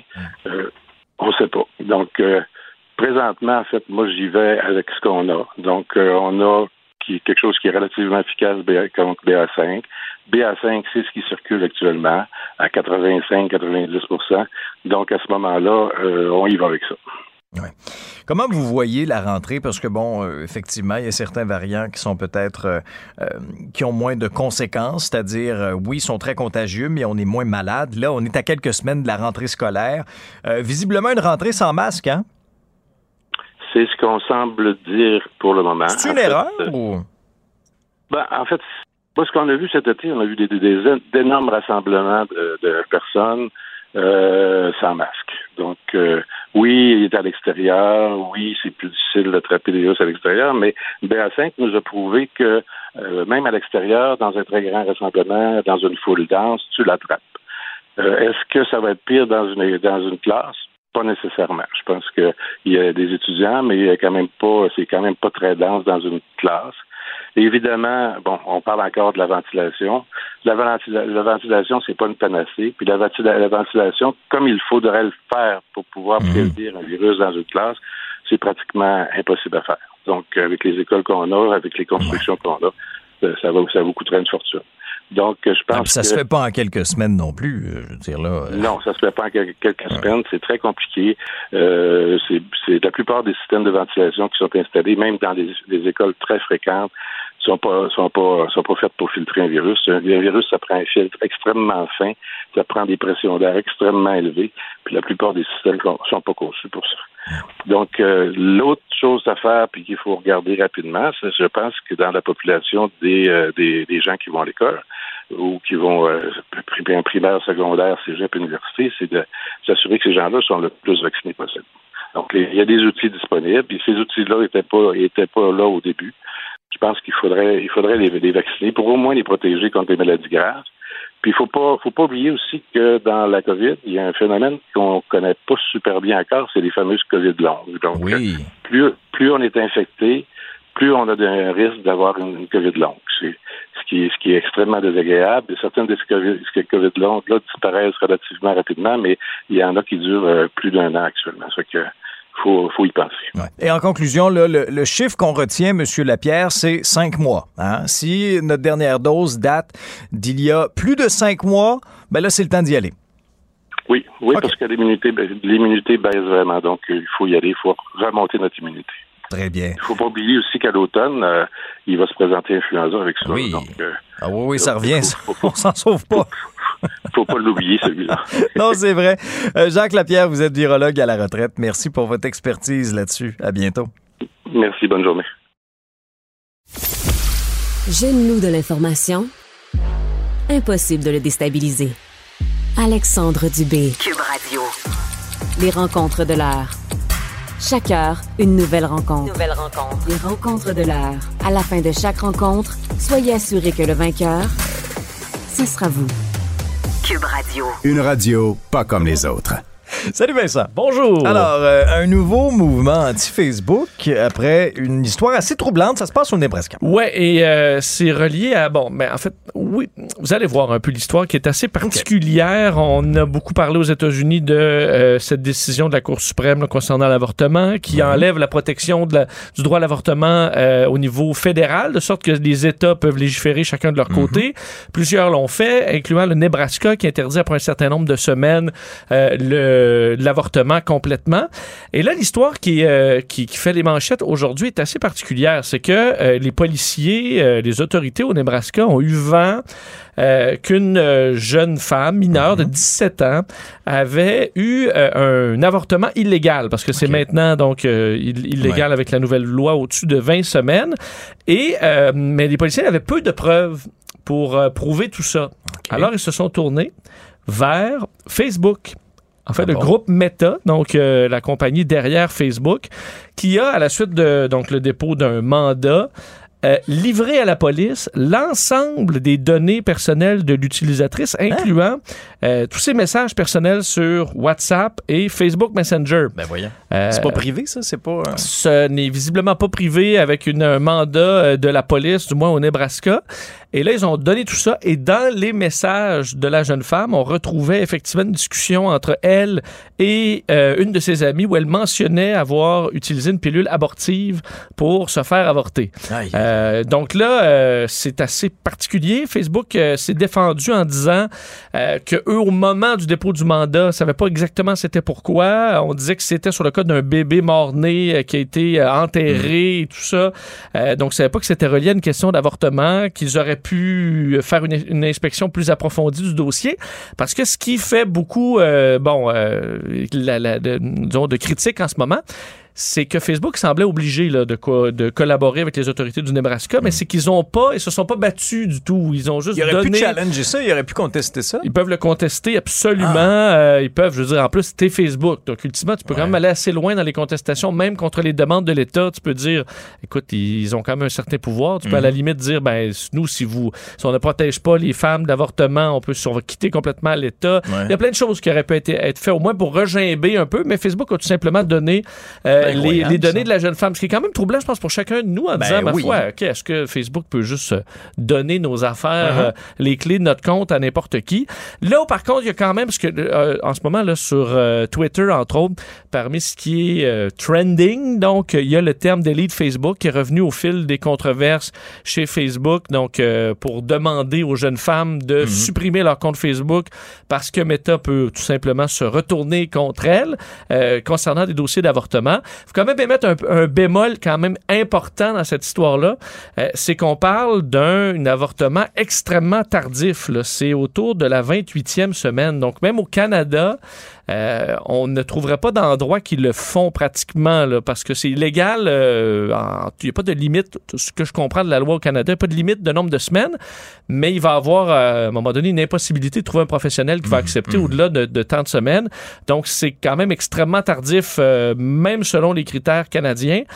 Et elle a donc utilisé une pilule abortive. Elle a enterré elle-même avec sa mère. Là, on comprend que c'est pas enterré dans un dans une bine vidange. là. C'est dans une sépulture, mais en privé. euh, donc ça, c'était c'est vu comme étant criminel. Elle peut quand même, elle sera, elle sera jugée aux adultes pour avortement illégal, avortement sans licence, disparition d'un corps. Elle pourrait être en prison pendant plusieurs années euh, à la suite de ça. Encore une fois, en raison des informations données par Facebook.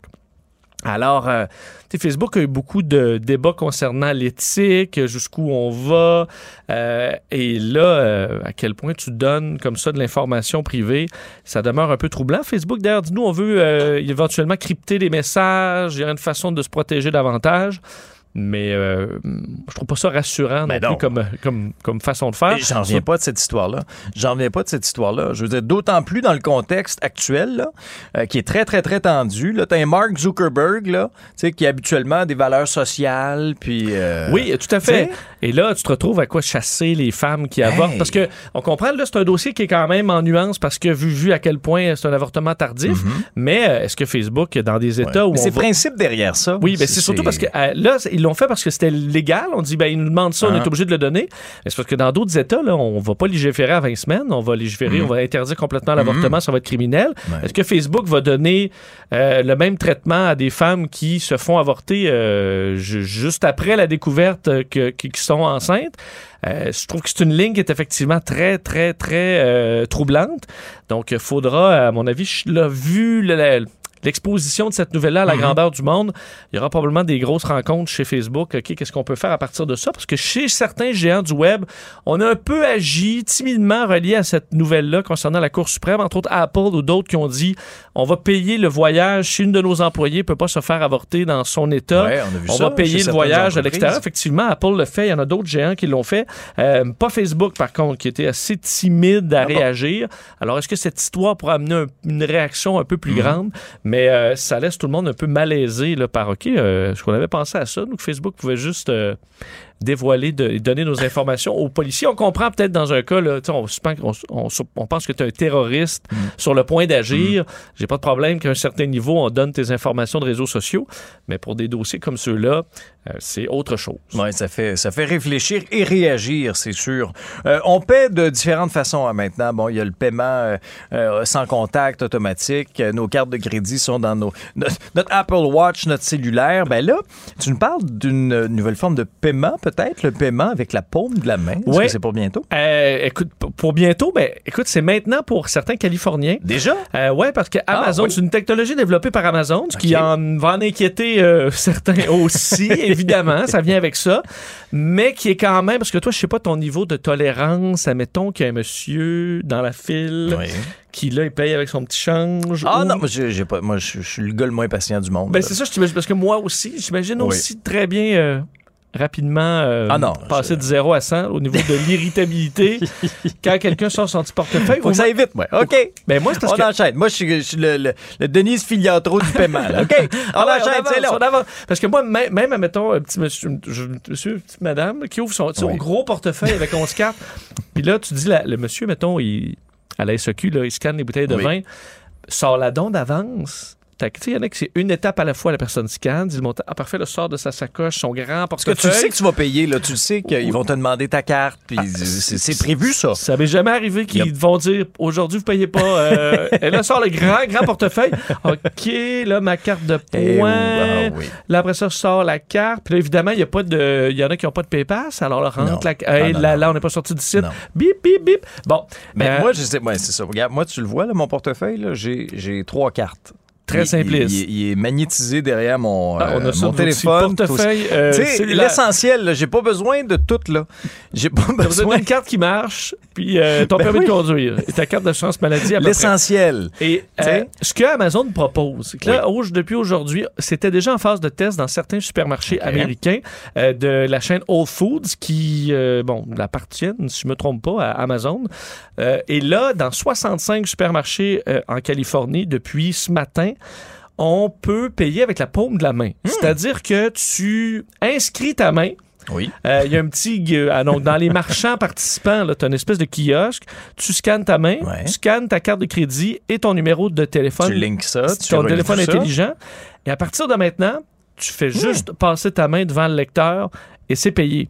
Euh, pas besoin de traîner rien. Tu pas besoin d'avoir ta carte euh, sur toi. Tu pas besoin d'avoir ton téléphone sur toi. Tu peux partir en maillot de bain Simple, avec simple, simple. rien, rien, rien dans ton plus simple appareil et passer la main et ce sera, euh, ce sera payé. Je trouve quand même ça, même si, bon, c'est Amazon, tu dis que ce que je veux donner encore plus d'informations, Ben oui. déjà qui savent tout ce que Ben j'achète. non, parce que là, tu as tes empreintes digitales. T'as ton. Tout à fait. Eux disent, bon, c'est numérisé. D'ailleurs, les données de paume de main ne sont pas gardées dans le magasin lui-même ou dans la borne. C'est crypté à la borne, envoyé dans un, bon, un, fait un cloud. Donc, euh, Oui, système d'information nuagique dans le nuage, où on va valider que c'est bel et bien ta main. Mhm. Ensuite, ce sera donc euh, débloqué. Là, on te jure que c'est sécuritaire, qu'on garde pas d'informations avec ça. Évidemment, ça permet de retracer un peu partout où tu achètes des affaires, mais ça, on le fait déjà avec ta carte de crédit. Ta Oui, carte de crédit, c'est ce que tu achètes, tu, tu la bipes. Là. Euh, le seul moyen qu'on te retrace pas, c'est tu payes cash.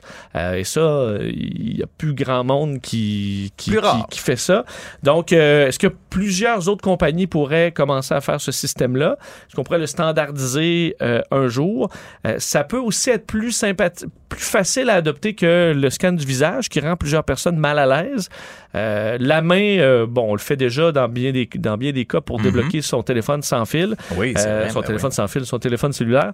Donc, euh, est-ce qu'on serait à l'aise avec pa- passer la main, avoir moins de cartes dans nos poches, moins de cartes dans nos dans les ceux qui ont des sacoches et compagnie? Je veux quand même Fait la que, mettons, technologie assez main pourrait nous donner là, des cartes de points puis tout le kit en haut. Ça serait, Tout est là. On paierait, on aurait nos points, nos petits coupons en même temps, puis ça serait Mais réglé. écoute, pourquoi pas standardiser tout dans le futur là, ta carte d'assurance maladie peut être sur ta main, ta carte euh, euh, ton permis de conduire, donc le policier scannez votre main mon petit monsieur, parfait, c'est beau. Euh, donc éliminer un beau, peu un le, beau le ticket de 500 pièces. mais le fait de traîner des affaires, que lorsque tu les perds, tu es obligé de repasser à travers toute la procédure, euh, moins de chance, tu pas de chance de te faire voler non plus pour la fraude. te faire voler ta main. Euh, te faire voler ta main, on s'entend que c'est un petit peu plus compliqué. Euh, c'est pas impossible, mais c'est un petit peu plus douloureux et, et, et complexe. Donc, quand même des niveaux de sécurité intéressants. Et je pense que pour ceux qui sont impatients, comme toi et moi, dans les, dans les files d'attente, ça pourrait être euh, très... Puis là, tu sais, bon, la madame, elle paye pas que sa main. Maudite, lente. Euh, on, on arrivera peut-être à ça grâce au, euh, écoute, aux géants du web. Oui. Alors, tu vois, deux géants du web dans mes nouvelles. Une qui, euh, Mhm. qui a une technologie qui nous inquiète, une autre, Ben une oui. technologie plus intéressante. Mais bon, ça en va un petit peu vers ça quand même, Big Brother, qu'on le veuille ou non. Moi, il faut que je développe des trucs pour cacher mon impatience. Ça, je, je- je dois avouer que je suis franchement mauvais là-dedans. Mais euh, il y en a qui sont imperméables euh, à ça. là. Quand Oui. tu es dans la file, la personne prend du temps. Ah, je les D'ailleurs, admire, ces gens-là. Je sais pas pourquoi c'est souvent la SEQ que les gens ils jasent un peu. Là. Une fois, il y avait une dame, non, c'était un monsieur qui racontait son voyage au, euh, en Espagne. au caissier? Euh, au caissier. Ah oui. Puis euh, le caissier posait des sous-questions. J'ai dit, oh là, il n'y a pas de Oh, sous-questions. non, non, non. On a des réponses fermées, là. Réponse. Réponse. Oh là là, prenez votre. euh, c'est ça. Vous pouvez aller à côté puis discuter Ah. pendant qu'il y a une autre personne qui prend le relève à la caisse. Mais il n'y aura pas de discussion euh, de. C'est pas, une de conférence des grands explorateurs, là. Tout à fait, c'est ça. Je veux juste que- acheter ma bouteille de gin tranquille. Mais écoute, il est allé à Ibiza Oui. euh, aussi, à côté de son voyage. Il est allé, là, je comptais, j'étais là.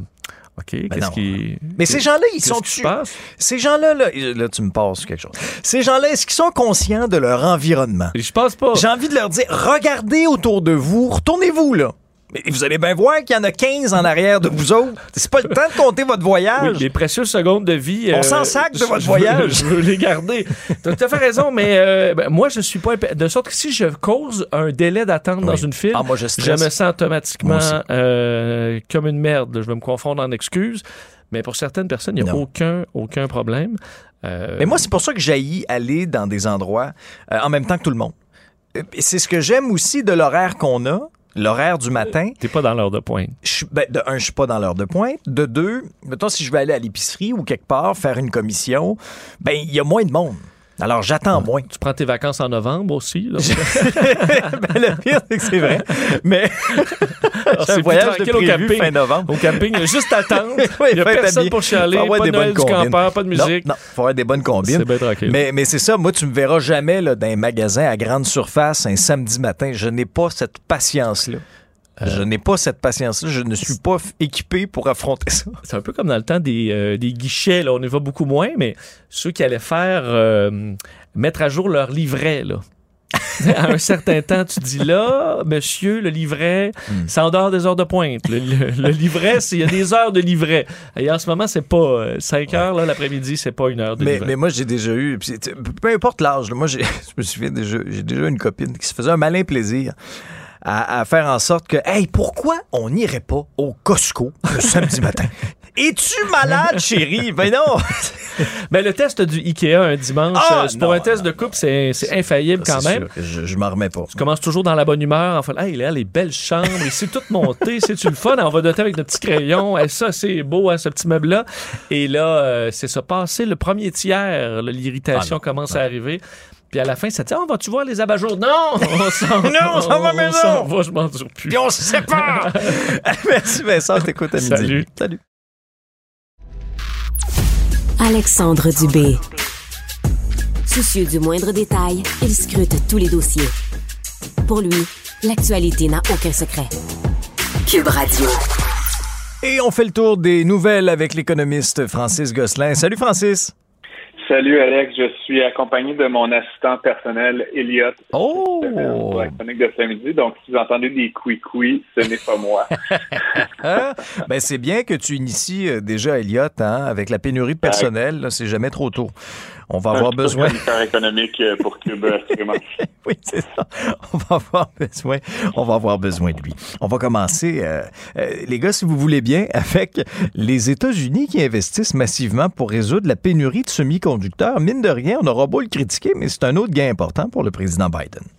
Ouais, ça tombe vraiment bien là, à quelques mois à peine euh, des élections de mi-mandat. Le président américain Joe Biden a signé hier, euh, dans le fond, une nouvelle loi qui octroie la, mo- la modique somme de 52 milliards de dollars. Une poignée de Euh, un peu pour euh, ouais.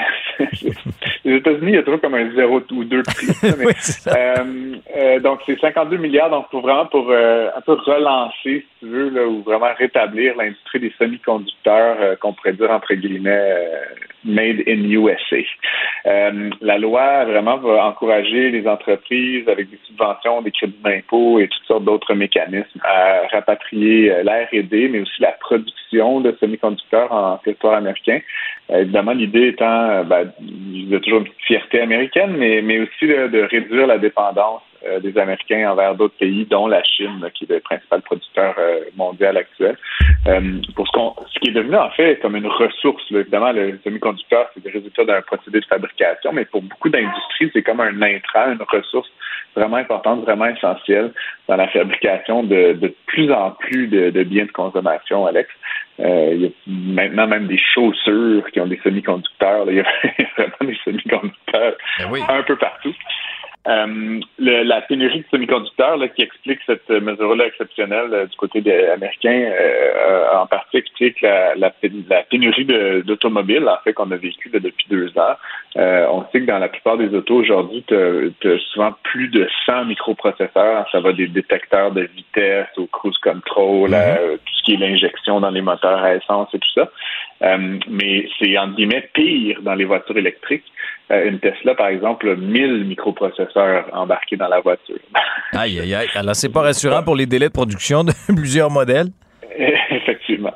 Euh, ceci dit, si on euh, si on se revient un peu sur la dimension politique, c'est sûr là, que M. Biden, après euh, le prix de l'essence qui a fortement baissé, est-ce que c'est grâce à lui? C'est peut-être un peu, là, mais en tout cas, ça reste que pour lui, ça, ça paraît bien, on va dire. Il y a quand même le plan climat là, qui va de l'avant là, du côté euh, qui est allé de l'avant du côté du Sénat, qui revient en Chambre, et cette nouvelle loi, cette nouvelle politique favorable euh, au Made in America, qui, évidemment va plaire à, la base et démocrate et républicaine. Donc, euh, ça augure bien pour lui, ma- malgré les, difficultés qu'il a vécues depuis son élection euh, pour les élections de mi-mandat euh, prochaines. Oui, c'est clair. Transaction majeure dans l'univers des chaînes de restaurants, c'est la montréalaise MTY qui rachète tous les actifs de Barbecue Holdings. Exactement. C'est drôle parce que j'en parlais même avec euh, ma femme ce matin. C'est euh, c'est pas vraiment des, des marques ou des noms qu'on connaît euh, tous les jours, hein, MTY ou Barbecue Holdings. C'est vraiment des, non, mais des gros, holdings. Oui, oui, c'est des grosses des marques. grosses là. entreprises, là, effectivement, mais qui en fait, elles, détiennent plusieurs bannières de C'est restaurants. Donc, MTO MTY, euh, c'est l'acquéreur. C'est une entreprise d'ici. C'est pour ça que la nouvelle m'a attiré mon attention. Euh, c'est une entreprise de Ville-Saint-Laurent, au nord de Montréal, euh, qui exploite une soixantaine de marques quand même. Là, puis je vais pas toutes vous les nommer, mais pour les auditeurs, sais, Bâton Rouge, Casa Grec, Taille Express, Valentine, j'ai faim. Midi 23. C'est cruel. Tout ça pour dire, euh, MTY a une valorisation boursière de 1,5 milliard de dollars, donc c'est pas de la petite, euh, c'est pas de la, de la petite restauration, on va dire.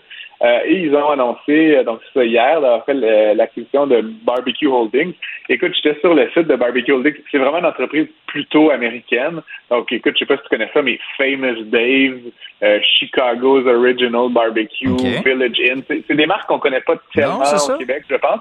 Euh, mais en tout, c'est 400 euh, points de vente, 400 restaurations euh, qui va permettre à MTY de, de franchir la base des 7000 établissements dans le monde, dont près de 4000 aux États-Unis.